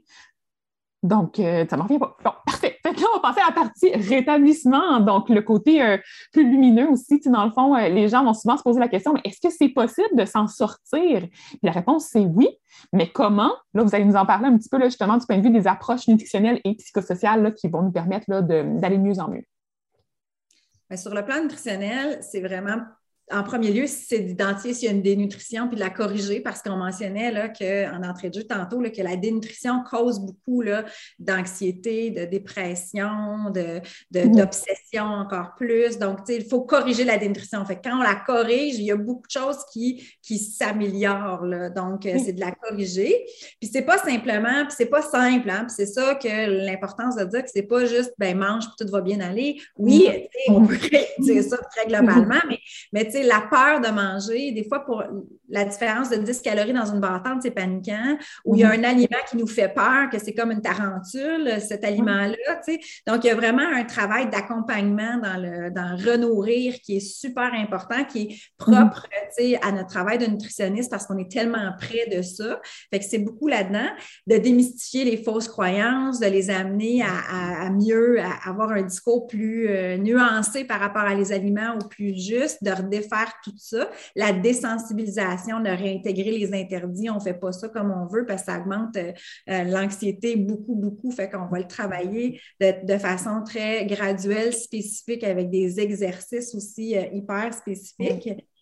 bien sûr, on va vouloir reprendre le contact avec les signaux de l'appétit et tout ça, mais c'est pas vrai qu'on peut partir avec ça. Des gens qui ont des troubles alimentaires, bien souvent, là, les signaux de l'appétit, je ne savent pas c'est quoi. Là, ils sont tellement déconnectés, un, de leur corps, ou c'est tellement déprogrammé par toute euh, la dénutrition, les vomissements, l'alimentation erratique, qu'eux autres, ils ne peuvent pas sentir ça. C'est pas simple.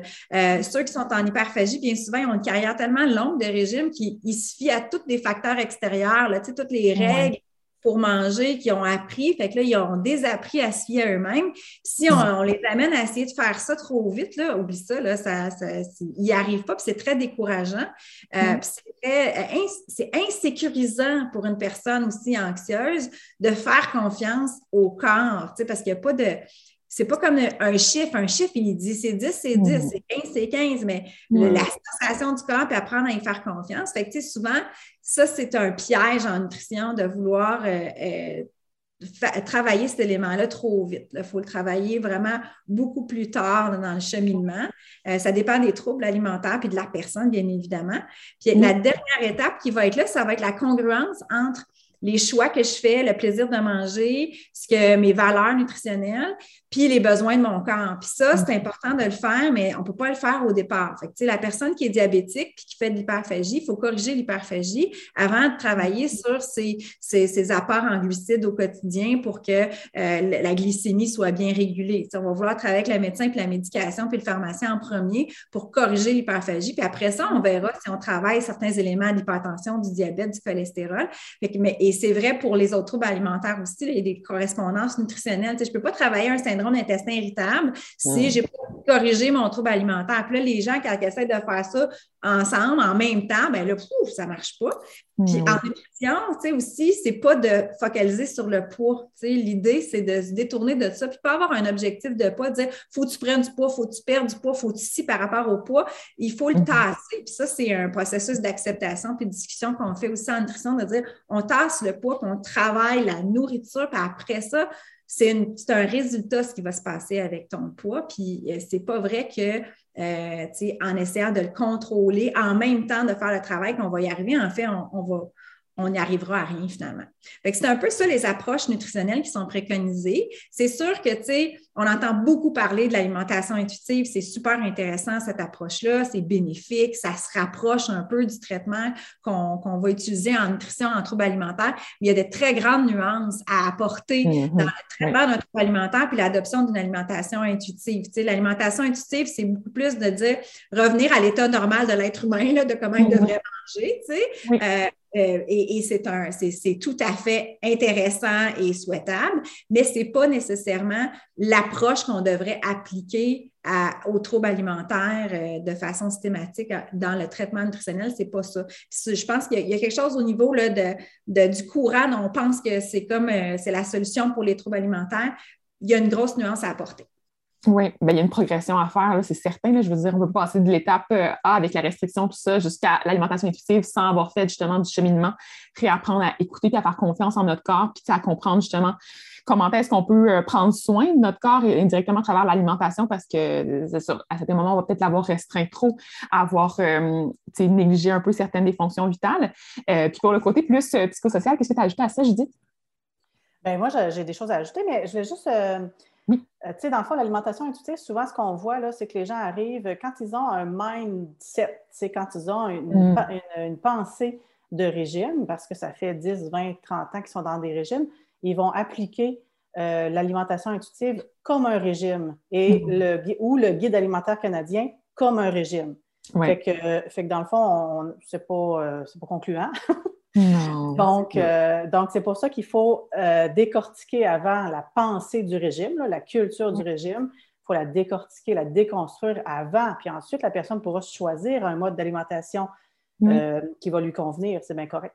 Ah donc, en psychosocial, là, nous, en psychosocial, on parle souvent en termes d'approche. Hein.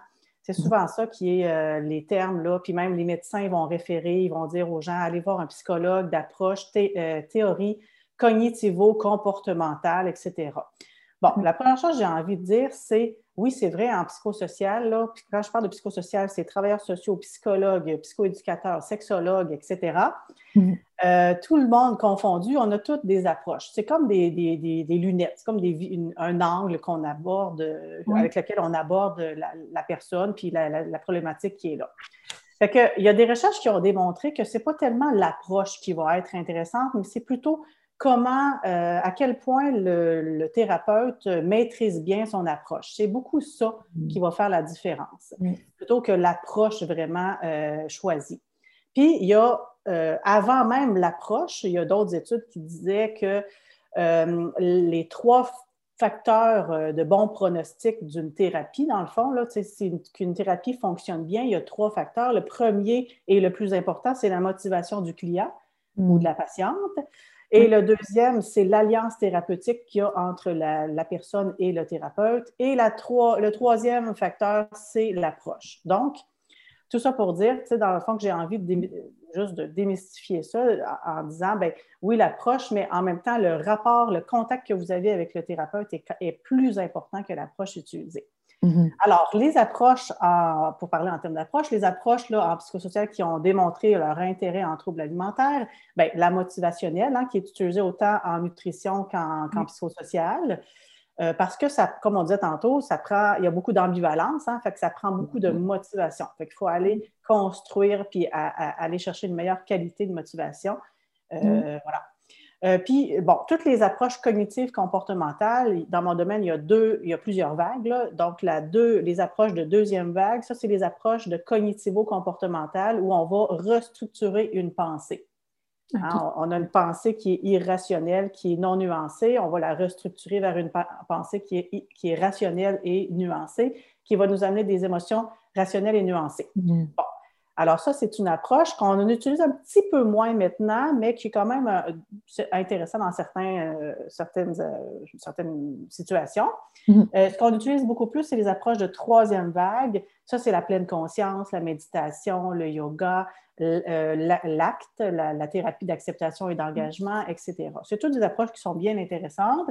Et ce qu'on voit aussi beaucoup au Québec, c'est des approches psychodynamiques. Il y a beaucoup de mm-hmm. psychologues qui utilisent des approches psychodynamiques pour traiter le trouble alimentaire. Ça aussi, c'est très intéressant aussi. Fait que voilà pour. Euh, puis ce qu'on va faire, nous, pour faire le point le, parallèle avec Geneviève, ce qu'on va faire, c'est un peu ce que je disais depuis le début, aller chercher vraiment les fonctions. Pourquoi ça m'apporte? Qu'est-ce que ça m'apporte d'avoir des comportements comme celui-là? Pourquoi c'est si important d'être mince, par exemple? Ou pourquoi les, les binges ou la nourriture, elle prend autant d'importance dans ma vie?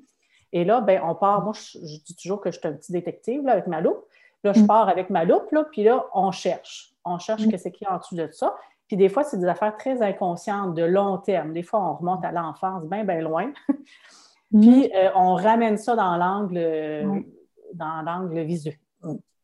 Excuse-moi, visuel, pour que la personne le voit et le conscientise. Puis à partir du moment où c'est mieux conscientisé, la personne a une action plus consciente sur le comportement ça ne règle pas tout non plus. Il y a toutes sortes de. puis ça aussi, c'est du long terme. En psychosocial, c'est souvent du long terme. Quoique des fois, ça peut avancer quand même vite.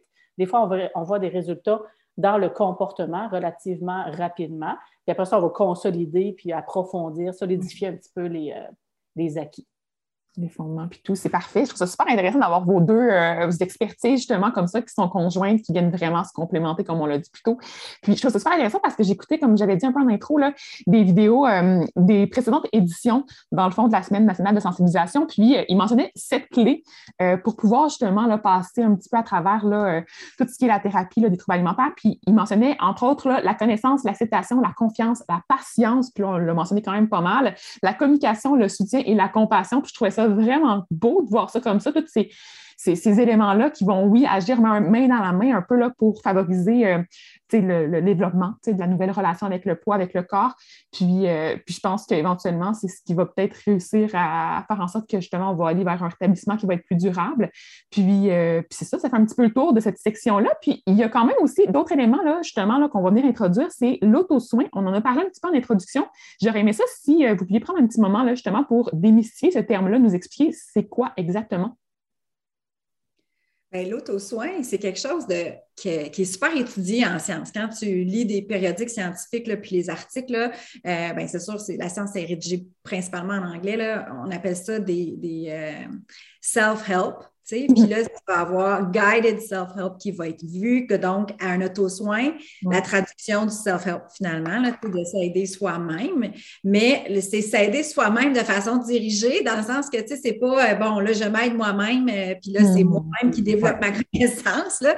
Donc, euh, et là, au Canada, il y a maintenant un, site selfcare.ca euh, qui, euh, qui, qui, veut faire la promotion des auto-soins, tant et si bien qu'au euh, Québec, maintenant, en santé mentale, le gouvernement est en train d'investir sur un auto-soin pour travailler sur l'anxiété et qui, qui, le déploie présentement dans son réseau. Fait qu'on voit que l'auto-soin prend, prend de, de l'ampleur parce que c'est une façon de rendre accessible à un plus grand nombre de personnes l'expertise de thérapeute spécialisé et ça, le coût associé à ça est beaucoup moindre que, par exemple, la thérapie en individuel ou de, thérapie de groupe. Donc, c'est tout l'intérêt de l'auto-soin.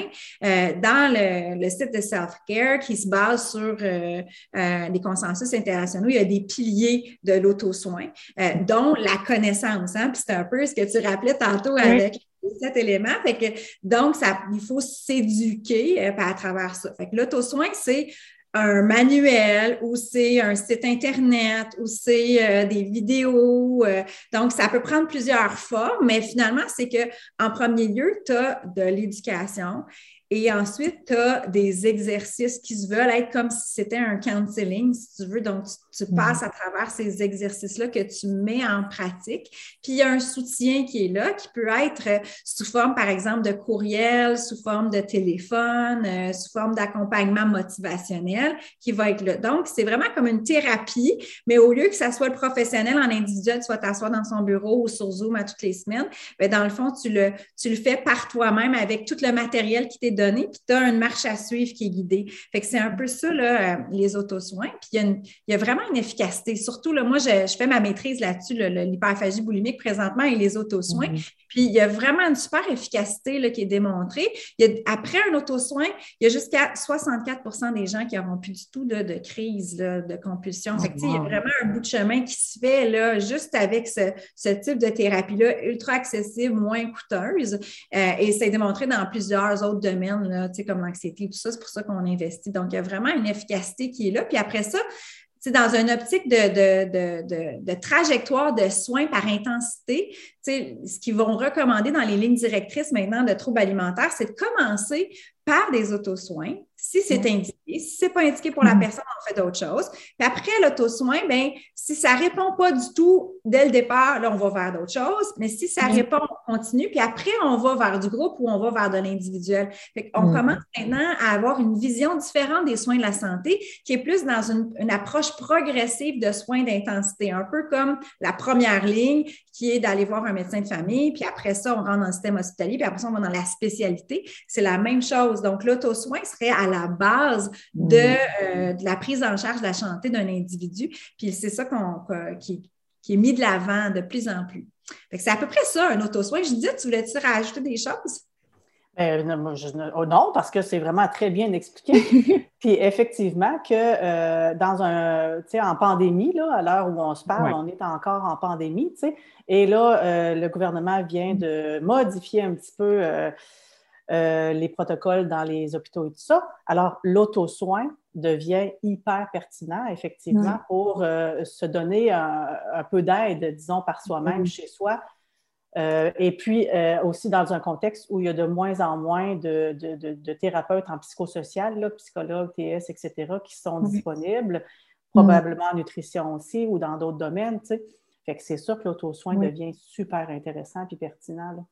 Dans, les, euh, dans, les, études des auto-soins, c'est que ça vient de faire une barrière. Souvent, là, à avoir recours aux soins aussi, c'est la honte, c'est le, l'idée de, voyons, comment je veux dire, la confidentialité ou l'idée de que les gens savent que je, souffre de ça. Mm. Donc là, euh, ça, c'est ce qui était rapporté dans les études qualitatives sur le sujet, c'est que les gens aimaient euh, les autosoins parce que ça leur permettait de, de se traiter sans être obligé d'en parler à tout le monde, mm. euh, sans être obligé ce que les autres le savent, qui vivent le trouble. Puis comme il y a beaucoup de honte associée à aller chercher de l'aide, bien, ça défaisait cette barrière-là. donc ça, c'est quelque chose que les, dans les autosoins qui était beaucoup, beaucoup euh, qui ressortait dans les points forts de l'auto-soin, dans les études, c'était cet élément-là là, qui, était, euh, qui était là. Fait les gens qui nous écoutent, les auto-soins, n'hésitez pas, je pense, à aller en chercher. Il y en a plusieurs qui sont développés parce que ça fait un bon premier euh, bout de chemin. Si ça ne fait pas le chemin au complet, ça va faire un bon premier bout de chemin. Puis là, c'est de, de, choisir celui qui nous convient par rapport à notre problématique. Mais les gens, des fois, ils disent, ça va-tu marcher? Tu vois, tu sais, les gens se disent, ouais, mais il y a un programme en ligne qui est optique ou un cours en ligne qui, est suggéré, ça va-tu avoir des bienfaits? Bien, c'est assez démontré là, que ça fait un bout de chemin, puis c'est l'approche progressive de soins fait qu'il ne faut pas avoir peur de se lancer là-dedans. souvent, c'est beaucoup moins coûteux en privé que, mettons, une thérapie le serait de s'engager vers euh, la consultation individuelle. Fait que c'est pas un investissement qui est onéreux par rapport à la qualité de ce qui est offert aussi dans ces auto-soins-là. Oui, mais c'est moins peurant aussi de faire le grand saut quand c'est de cette manière-là. Fait que, au début, peut-être qu'on peut se sécuriser à travers l'auto-soin. Si on a besoin de plus, après ça, on peut aller dans la thérapie plus bon, personnelle, vous avez dit, en groupe. Mais pour commencer, c'est vraiment un beau pas dans la bonne direction. Puis en même temps, euh, c'est comme vous l'avez dit, c'est très accessible, autant du point de vue du prix que du point de vue de l'implication, ne pas à se déplacer, on ne pas avoir euh, à, à, parler publiquement de nos choses. Donc, ça, je pense que ça fait vraiment justement le, tour un peu des, des, des limites là, qui vont empêcher les gens de se lancer au tout début. Puis euh, après ça, il y avait d'autres services que vous offriez. Est-ce que vous voulez en parler un petit peu justement? J'aimerais savoir euh, qu'est-ce que c'est d'autre comme, euh, comme projet en cours, comme chose que vous offrez aussi à votre communauté et à vous, aux gens qui vous consultent? Bien, j'ai envie de, rajouter que dans l'auto-soin, puis après ça, je vais présenter nos services, mais dans l'auto-soin, un des aspects à l'inverse, plus négatif que les gens nous rapportent, c'est le fait d'être seul et mm. d'avoir peur d'abandonner. Je voulais juste euh, adresser ça parce que euh, c'est vrai qu'on l'entend souvent, celle-là, hein, euh, cette, idée-là, on l'entend souvent, puis cette peur-là, je ne me fais pas confiance, je vais abandonner, je n'irai pas au bout de la démarche, etc. puis, ben, tu sais, dans le fond, oui, ça, peut, ça se peut que ça arrive, comme ça se peut que ça n'arrive pas non plus. Mais nous, un des, l'autre soin que nous, on a mis en place, il s'appelle la méthode lundi. Puis la méthode lundi, c'est un auto-soin sur les débordements alimentaires, là, tout confondu.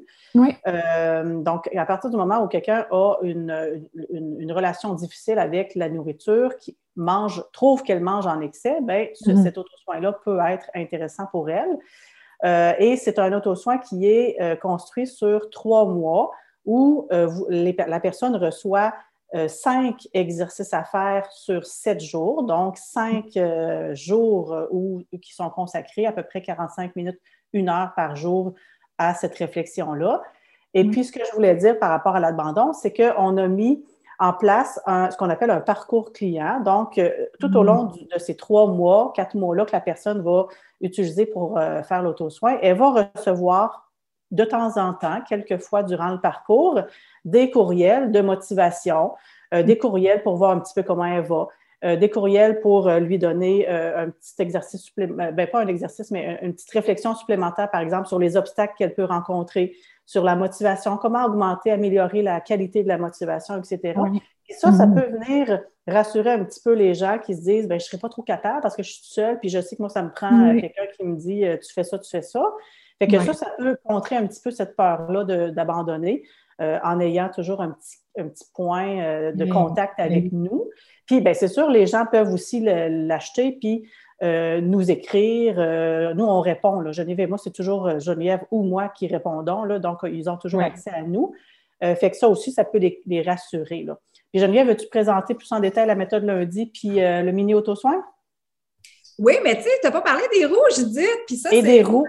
Qu'on sur notre site, les roues des émotions on est tombé là-dessus, là, c'est des Belges qui sont les créateurs de, cette roue-là. Puis en fait, c'est que ça fait partie de notre auto-soin, l'utilisation de la roue des émotions. Puis euh, en fait, c'est Judith qui, qui disait Moi, le Geneviève, je veux vraiment qu'on travaille avec ça. Puis là, tu sais, je vais nous en trouver une. Puis là, elle fait ses recherches. Puis là, finalement, elle tombe sur ces Belges-là, elle communique avec eux autres. Puis là, ben, les Belges disaient ben, Nous, là, on n'est pas capable d'exporter ça euh, au Canada. Là, tu sais, on a des embûches. Fait que là, ben, pourquoi vous ne devenez pas comme revendeur? Nous, on les voulait pour l'auto-soin, mais ils ont revendeur. Puis nous, on a dit, bon, attends, on va y réfléchir.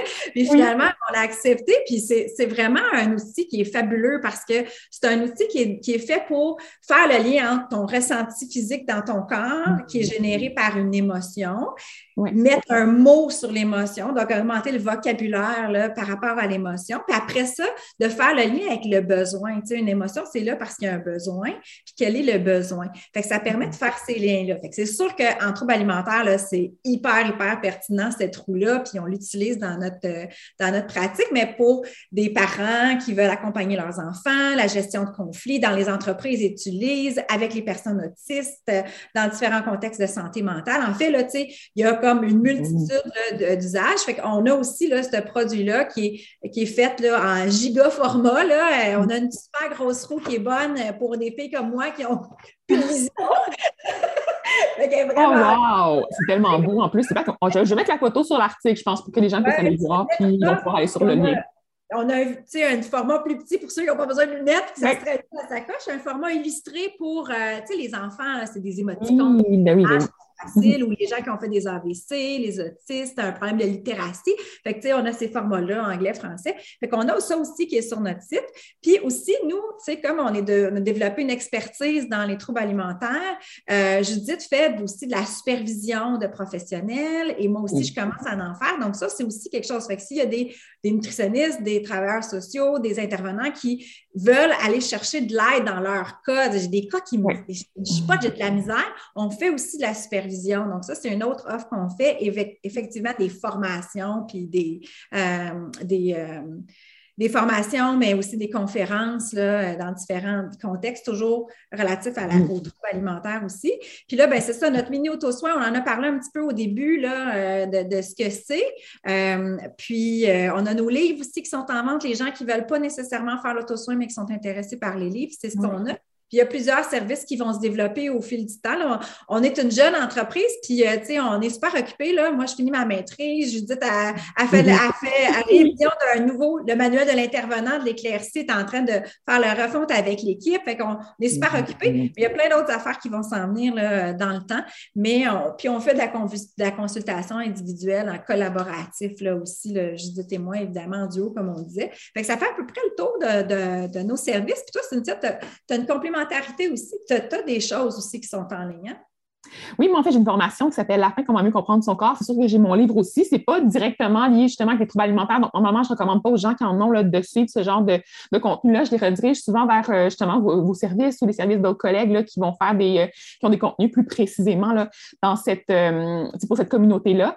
Par contre, euh, pour ceux et celles qui écoutaient ça par pur plaisir et qui n'ont pas nécessairement de relation un peu plus euh, difficile à ce point-là que troubles alimentaire, ça peut être intéressant de suivre la formation qui est faite sous forme de vidéo, justement, avec euh, soutien. On a un groupe Facebook et tout ça. Là, fait que c'est super le fun aussi de voir les témoignages des autres, de voir un petit peu là, comment est-ce qu'on peut avoir aussi des petits. J'envoie des, petites réponses aussi de manière assez régulière à des, des, questions qui ont été posées, tout ça. Là, fait que ça, j'adore ça. puis sinon, ben, de me suivre sur mes différents plateaux, mais de vous suivre également. Je pense que c'est ça que les gens, il faut qu'ils fassent là, à l'instant qui est vous voir sur Instagram, sur Facebook. Ça sert aussi de s'abonner. J'imagine que vous avez une infolettre, donc il pourrait peut-être avoir aussi ça. Ouais. Oui, on a une infolette, on a, on a des comptes, on est actifs sur Instagram et sur Facebook, on a une infolette, on écrit des articles de blog aussi euh, de façon assez périodique, c'est comme la bonne documentation. Puis moi, je suis chroniqueuse à Radio-Canada, euh, donc euh, on met aussi les chroniques aussi, donc c'est sur des sujets variés en nutrition, fait que fait qu'on a tout ça, là, fait qu'on peut s'abonner à l'infolette, effectivement. Parfait. Ben, J'invite les gens à aller le faire. je vais mettre les liens aussi dans mon article de blog au cynthiamarcotte.com. Puis, euh, je vais continuer avec une petite section plus personnelle par rapport à vous. Donc, pour la suite, qu'est-ce qu'on vous souhaite? C'est quoi vos objectifs et vos rêves? Ah, ben, je vais commencer d'abord. Euh, ben, écoute, moi, c'est vraiment que, la méthode lundi, là, que, dont, on a parlé, puisse être connue euh, du plus grand nombre. Tu dans le fond, l'auto-soin, on a tellement dit que c'était euh, une belle façon de, de, faire le premier contact avec une, difficulté qu'on a. Là. Fait que, tu sais, moi, j'ai vraiment envie que cette méthode lundi-là euh, se répande comme une traînée de poudre euh, pour que le plus de gens puissent y avoir accès. Puis, ce que je voudrais aussi, c'est que le travail social soit plus connu, plus valorisé, parce que c'est une approche qui est super intéressante. Puis, euh, je trouve que dans, chez les travailleurs sociaux, comme chez les psychoéducateurs aussi, mais on parle beaucoup des hmm. psychologues, qui est une excellente profession, mais il y a aussi plein d'autres super professions euh, de, l'intervention puis de la relation d'aide. Fait que je souhaite qu'elle soit euh, mieux connue. C'est un très bon point. Je pense qu'il y a plein de personnes justement qui ne savaient pas que les travailleurs sociaux pouvaient aussi être spécialisés en troubles alimentaires. Fait que d'après moi, ça va avoir permis à plusieurs personnes de voir cette belle découverte-là.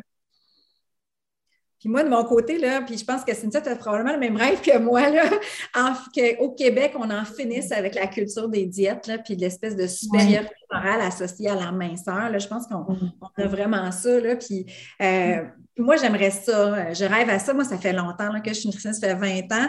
Puis au début, tu sais, euh, le privé, c'était très, très difficile d'en vivre. Là, c'est un petit peu plus facile de, vivre de ça. Mm-hmm. Mais quand même, ça reste difficile. Puis je pense que l'accès aux nutritionnistes dans le réseau de la santé n'est pas facile. Je parlais avec des collègues qui, travaillent dans le réseau de la santé. Elles ont des listes d'attente excessivement longues. Donc, il y a un accès remboursé par la RAMQ qu'on travaille en médecine préventive aussi, puis qu'on rembourse un peu euh, les consultations, dans, ne serait-ce qu'avec une référence, quelque chose, mais qu'il y ait quelque chose qui s'installe.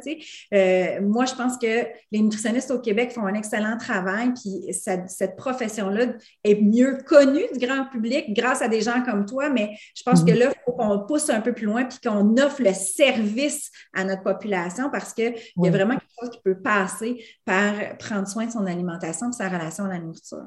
Ah, tellement, je suis d'accord avec toi par, rapport à tous ces points-là. En fait, autant la culture amaigrissante que le côté d'avoir des remboursements. Euh, c'est sûr que les gens qui n'ont pas nécessairement le budget, ils viennent un petit peu coincer. Le service au privé est quand même plus dispendieux. Donc, à ce moment-là, d'avoir un soutien là, pour pouvoir justement se permettre de se lancer au moins dans une avenue comme ça, qui va nous aider aussi à, prévenir d'autres problèmes par la suite, parce que souvent, quand on consulte une première fois, des fois aussi, on va venir briser des, des règles qu'on s'était imposées, on va venir faire des petites découvertes aussi qui peut-être, au final, ça se serait transformé un trouble alimentaire un peu plus actif. Donc, c'est le fun de pouvoir aussi s'assurer de mettre les choses en place, de trouver une alimentation qui va nous convenir, qui nous fait du bien, qui est aussi flexible, adaptée à notre réalité et tout ça. Puis, euh, puis définitivement que la clinique en privé, ça peut vraiment être une bonne option là, pour plusieurs personnes. Euh, j'adore, j'adore, j'adore ce que vous présentez. Puis, on va y aller avec la section finale, la petite question en rafale. Donc, c'est quoi en ce moment vos livres de nutrition ou de recettes favoris? Moi, c'est tout ce que les nutritionnistes écrivent au Québec. Moi, je suis la fan numéro un de toutes les nutritionnistes qui osent publier euh, des livres, des livres de recettes, des livres d'informations sur la nutrition. Euh, je pense que, en tout cas, c'est, on foisonne de talent ici. Puis à chaque fois qu'il y a un nouveau livre, euh, je veux toujours l'acheter pour voir qu'est-ce que, qu'est-ce que, quelle langue cette personne-là a appris, qu'est-ce qu'elle a à, à, dire. Puis souvent, j'en apprends mes collègues qui ont écrit des livres. Oui, là, sur tout ce talent-là qu'il y a au Québec. Puis mes livres de recettes coup de cœur, moi, du moment, là, c'est. Moi, j'adore la cuisine de Jean-Philippe parce que je le trouve drôle à mourir. Je trouve qu'il aurait dû être humoriste au lieu d'être cuisinier. Oui, oui. Euh, mais il fait des recettes euh, qui, qui, vont vers la végétalisation d'alimentation qui sont vraiment savoureuses, sont accessibles, sont faciles à faire. Et j'ai vraiment un cœur pour ce, pour ce gars-là présentement. Je le trouve drôle aussi avec son aubergine en pêche. je trouve ça bien drôle. Mais puis sur un plan plus, mettons, euh, épicurien, je peux dire, là, c'est euh, Otam, là, je vais massacrer son nom de famille. en tout cas, j'espère que je le dis. Je l'écrirai quelque part pour que les gens puissent le voir. Lui, là, il joue avec les fruits, les légumes, avec les herbes, avec les choses. C'est mm-hmm. vraiment, euh, c'est comme une espèce de, de d'attention particulière à l'ingrédient, à la provenance. Il en prend soin, il dorlote dans la cuisine. Euh, c'est beau, ça inspire. Euh, en, tout cas, moi, ça m'apaise beaucoup. des, des, fois, je ne les cuisine pas, je n'ai pas de temps, mais je les regarde. de regarder ça. Fait moi, c'est mes coups de cœur. Euh, ouais, c'est vraiment ça. Puis, ouais, ça ressemble à ça pour l'instant. Ouais. C'est super, j'adore. Vas-y, Judith, avec tes... Ben, écoute, moi, je suis moins, euh, moins euh, formée que vous en nutrition, mais euh, j'aime beaucoup ce que, ce que fait Geneviève Ogleman. Là. J'avoue que pour une, une, maman comme moi, d'un petit garçon, c'est pratique, là, c'est facile et tout ça, c'est pas long. bon, fait que ça, j'aime beaucoup ça. Puis, moi, je m'inspire beaucoup d'une nutritionniste avec qui je travaille, Geneviève Arbour. Puis elle, elle, me donne toutes sortes de. de elle, m'oriente vers toutes sortes de, livres et tout ça. Fait que euh, j'aime ça. Fait que tout ce que Geneviève me propose, autant nutritionnellement, nutritionnellement parlant, que, euh, tu sais, autant quand elle, elle me donne une, recette, que autant quand euh, elle me donne un livre à lire, là, ah, ça, j'aime ça. Fait que Mais c'est le fun c'est ça, d'apprendre un petit peu indirectement, puis aussi d'avoir, tu sais, vous pouvez en reparler par la suite de votre lecture, puis un petit peu échanger, faire des réflexions par rapport à ce qui a été vu, puis appris, puis ça, c'est le fun. Puis en recette, cuisine, je pense que le but, c'est aussi de s'inspirer puis de découvrir des nouvelles techniques de base, mais après ça, de les adapter à ce qu'on a sur la, sous la main, tu sais, de développer un peu les capacités à cuisiner plus intuitivement. Moi, j'adore ce, concept-là, c'est comme ça que je fonctionne à tous les jours quasiment. Tu sais, quand tu disais justement, Geneviève, que tu ne suivais pas les restes à la lettre, moi, je suis quasiment jamais les restes à la lettre, tu sais, fait que dans la vie, moi, justement, j'aime ça avoir un livre pour le regarder, prendre un petit bout, l'autre petit bout, OK, telle affaire, voici les couleurs qui sont vraiment belles dans mon assiette, je vais pouvoir faire quelque chose qui va se ressembler à, qui ça ressemble au concept de base, mais c'est pas pareil. Puis je pense que c'est encore super le fun de pouvoir jongler avec tout ça. Euh, mon autre question, c'était qu'est-ce que vous aimez justement cuisiner le plus ces temps-ci? moi, je cuisine des soupes et des potages. Je suis partie là-dessus. Là. Tout ce qui peut faire vraiment voyager mon palais. Puis je trouve que c'est un c'est un mec qui peut faire ça, tu, peux t'en aller là, dans, dans, des saveurs indiennes, tout ça, tu peux aller vers le Japon, euh, tu sais. Oui. vraiment tripant à découvrir avec ça. Puis là, ben, on a froid, fait que c'est le fun d'avoir chaud avec, avec ça. Mais moi, là, j'ai eu la COVID, puis mon goût et mon odorat en souffrent. Alors, les soupes euh, et les potages, là, présentement, ça va chercher la réaction du nerf trijumeau, là, tu sais, donc d'aller chercher, là, tu sais, les, les, les différentes textures le pimenté, tout ça, euh, ben là, ça, ça, ça, me, ça me redonne du plaisir à manger à cause de cette COVID-là. Donc, euh, c'est pour ça ben que je suis un peu plus là-dedans dernièrement, mais c'est ça. Moi, il faut plus que je suive les recettes parce que contrairement à toi qui peux encore s'inspirer, comme je, pourrais peut-être mettre trop de sel. Fait que là, je suis un peu plus la recette pour que le reste de ma famille euh, puisse euh, savourer cuisiner un peu plus.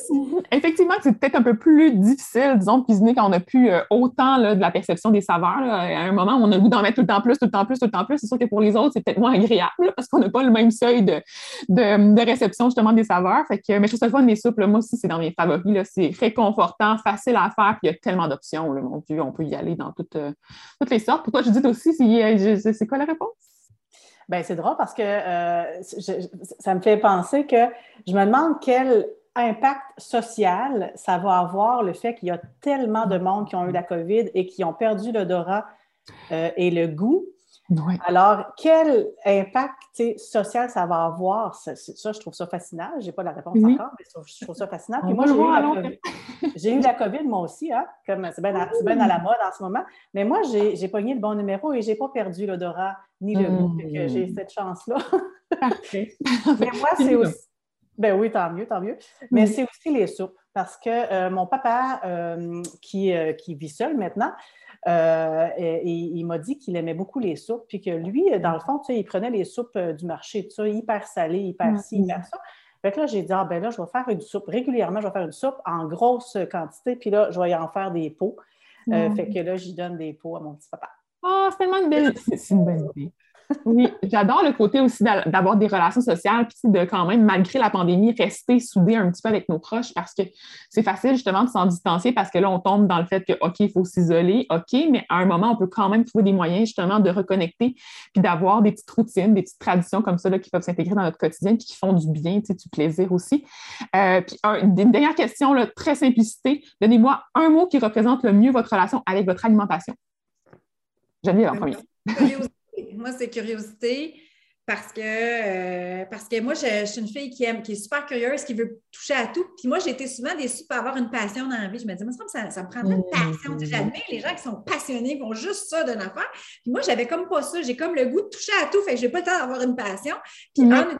c'est un peu pareil. Tu sais, je suis curieuse, je veux tout euh, essayer, goûter. Je suis tout le temps à l'épicerie à essayer d'acheter le nouveau produit qui oui la nouvelle affaire. Euh, dans un restaurant, je ne veux jamais manger ce que je connais. Donc, euh, moi, c'est ça. C'est curiosité, je pense, qui, euh, est le bon mot. Ben, c'est le fun. On, peut, on est là pour vivre, justement, dans la vie aussi. C'est le fun d'avoir de la nouveauté, de changer un petit peu les points de repère, puis d'être dépaysé, disons, à travers ce qu'on mange, mais aussi ce qu'on vit. Puis pour toi, Judith? Ben, moi, c'est plaisir, puis aussi cliché que ça moi, j'aime ça, euh, j'aime ça manger, tu sais. Puis même une des raisons, une, des questions que j'avais quand j'ai commencé à m'intéresser aux troubles alimentaires, je me disais, mon Dieu, comment on peut arriver à ne pas manger? Tu sais, moi, c'est inconcevable dans ma tête. Je me dis, mon Dieu, c'est tellement plaisant cette affaire-là. Fait que c'est plaisir. Ah oui, mais c'est un mot qui me revient aussi toujours en bouche, ça, puis bienveillance, c'est mes deux termes favoris dans la vie. Là. Fait que ça, je trouve que c'est parfait. La nourriture, ça devrait être agréable, c'est juste que ça arrive effectivement qu'à certains moments dans notre parcours, il y a eu des choses qui se soient présentées puis que ça ne le soit plus, mais c'est possible de retrouver justement le plaisir de manger, puis je pense qu'il faut garder ça en tête aussi. En cours de route, ben merci les pour vrai, je trouve ça super le fun. Je vais, euh, dans le fond, tout mettre vos références, les liens, les outils aussi que vous avez présentés dans l'article de blog qui va être associé avec le podcast sur mon site web cynthiamarcotte.com. Puis, euh, j'invite aussi les gens, comme je l'ai dit tantôt, là, à aller vous suivre sur Facebook, Instagram, s'abonner à votre infolette, à aller télécharger des outils aussi gratuits. Euh, donc, l'outil d'auto-soin qui est disponible euh, jusqu'à la fin de la semaine, j'imagine, de contenu gratuit. Est-ce que ça va le 1er février, les gens qui se sont inscrits avant vont recevoir euh, l'auto-soin, mais on peut s'inscrire jusqu'à la fin de la semaine. Jusqu'au 7 février, puis là, on va recevoir l'auto-soin par la suite. Fait que si, euh, si, les gens écoutent là, après le début de la semaine, ils peuvent quand même s'inscrire. Euh, puis on verra qu'est-ce qu'on fera à ça dans le futur, peut-être qu'il deviendra accessible à d'autres moments, mais pour l'instant, là, c'est pour la semaine de sensibilisation aux troubles alimentaires. Fait qu'ils ont jusqu'au 7, jusqu'au 7 février pour s'inscrire, puis en bénéficier finalement. Bon, mais parfait. On invite les gens à le faire à l'instant pour ne pas oublier. Puis euh, voilà, n'hésitez pas à me faire signe aussi, les gens qui écoutent, s'il y a quoi que ce soit, si vous avez des questions, je pourrais les rediriger aux filles aussi, puis vous répondre indirectement à travers des publications du contenu. Là. Puis euh, sinon, ben, merci encore. Puis euh, à bientôt. Merci beaucoup. Merci beaucoup. bye bye. Grande générosité. Ah ben, ça fait plaisir. Bye bye. Merci, à bientôt.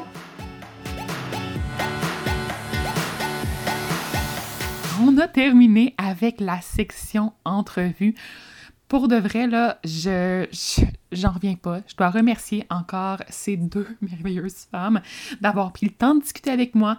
Euh, puis j'ai même eu moi aussi une super belle mise à jour à travers tout cela. Puis, puis je pense que j'en ressors également gagnante. J'espère que tu auras pu apprendre de nouvelles choses et peut-être également que tu auras maintenant la motivation ou le courage pour aller te confier si tu vis une situation un peu plus difficile. Et je t'invite également à aller voir les sites web d'ANEB et de la Maison L'Éclaircie si tu as besoin justement d'avoir des ressources, tu peux aussi aller voir le site web de judithgeneviève.com pour avoir également accès à leur outil d'auto-soin qui est disponible jusqu'au 7 février. Et sinon, de mon côté, j'en ai parlé rapidement dans l'entrevue, mais j'offre également une formation qui s'appelle La fin, comment mieux comprendre son corps. Donc, elle sera en période de rabais là, à la mi-février. Donc, si tu as envie d'en savoir plus, peut-être de la tester également, j'offre un extrait gratuit. Tu pourras t'inscrire sur mon site web, cynthiamarcotte.com, dans la section formation. Puis, euh, dans le fond, il faut simplement que tu remplisses un mini, mini formulaire. À travers un courriel que tu vas recevoir, là, tu vas avoir plus d'informations pour savoir comment te connecter et tester cet extrait gratuit-là. Et tu pourras également là, recevoir des nouvelles de ma part lorsque la période de rabais sera officiellement enclenché. Par contre, je tiens à te rappeler que cette ressource est principalement destinée aux gens qui ne souffrent pas de troubles alimentaires. Donc, euh, si tu as besoin de services plus personnalisés, je te recommande bien sûr d'aller consulter en privé. Donc, que ce soit Judith et Geneviève, mais aussi d'autres services de nutritionnistes et de psychologues et de travailleurs sociaux. Il y en existe plusieurs. D'ailleurs, tu peux aller sur mon groupe Facebook Trouve ta ou ton nutritionniste pour pouvoir publier un petit message et mes collègues qui se sentent euh, prêts et prêtes à répondre à tes besoins pourront t'envoyer leurs différentes coordonnées. Sinon, tu peux également faire une capture d'écran de l'épisode de podcast que tu écoutes Sinon, tu peux aussi faire une capture d'écran sur ton cellulaire à l'instant et partager le tout dans tes stories Instagram ou sur Facebook ou plus directement à un proche donc qui pourrait être intéressé. Donc, plus on en parle, plus on peut sensibiliser de gens et mieux on se porte en tant que société. Donc, euh, merci encore pour ton écoute. N'hésite pas à me faire signe s'il y a quoi que ce soit et prends soin de toi. À bientôt!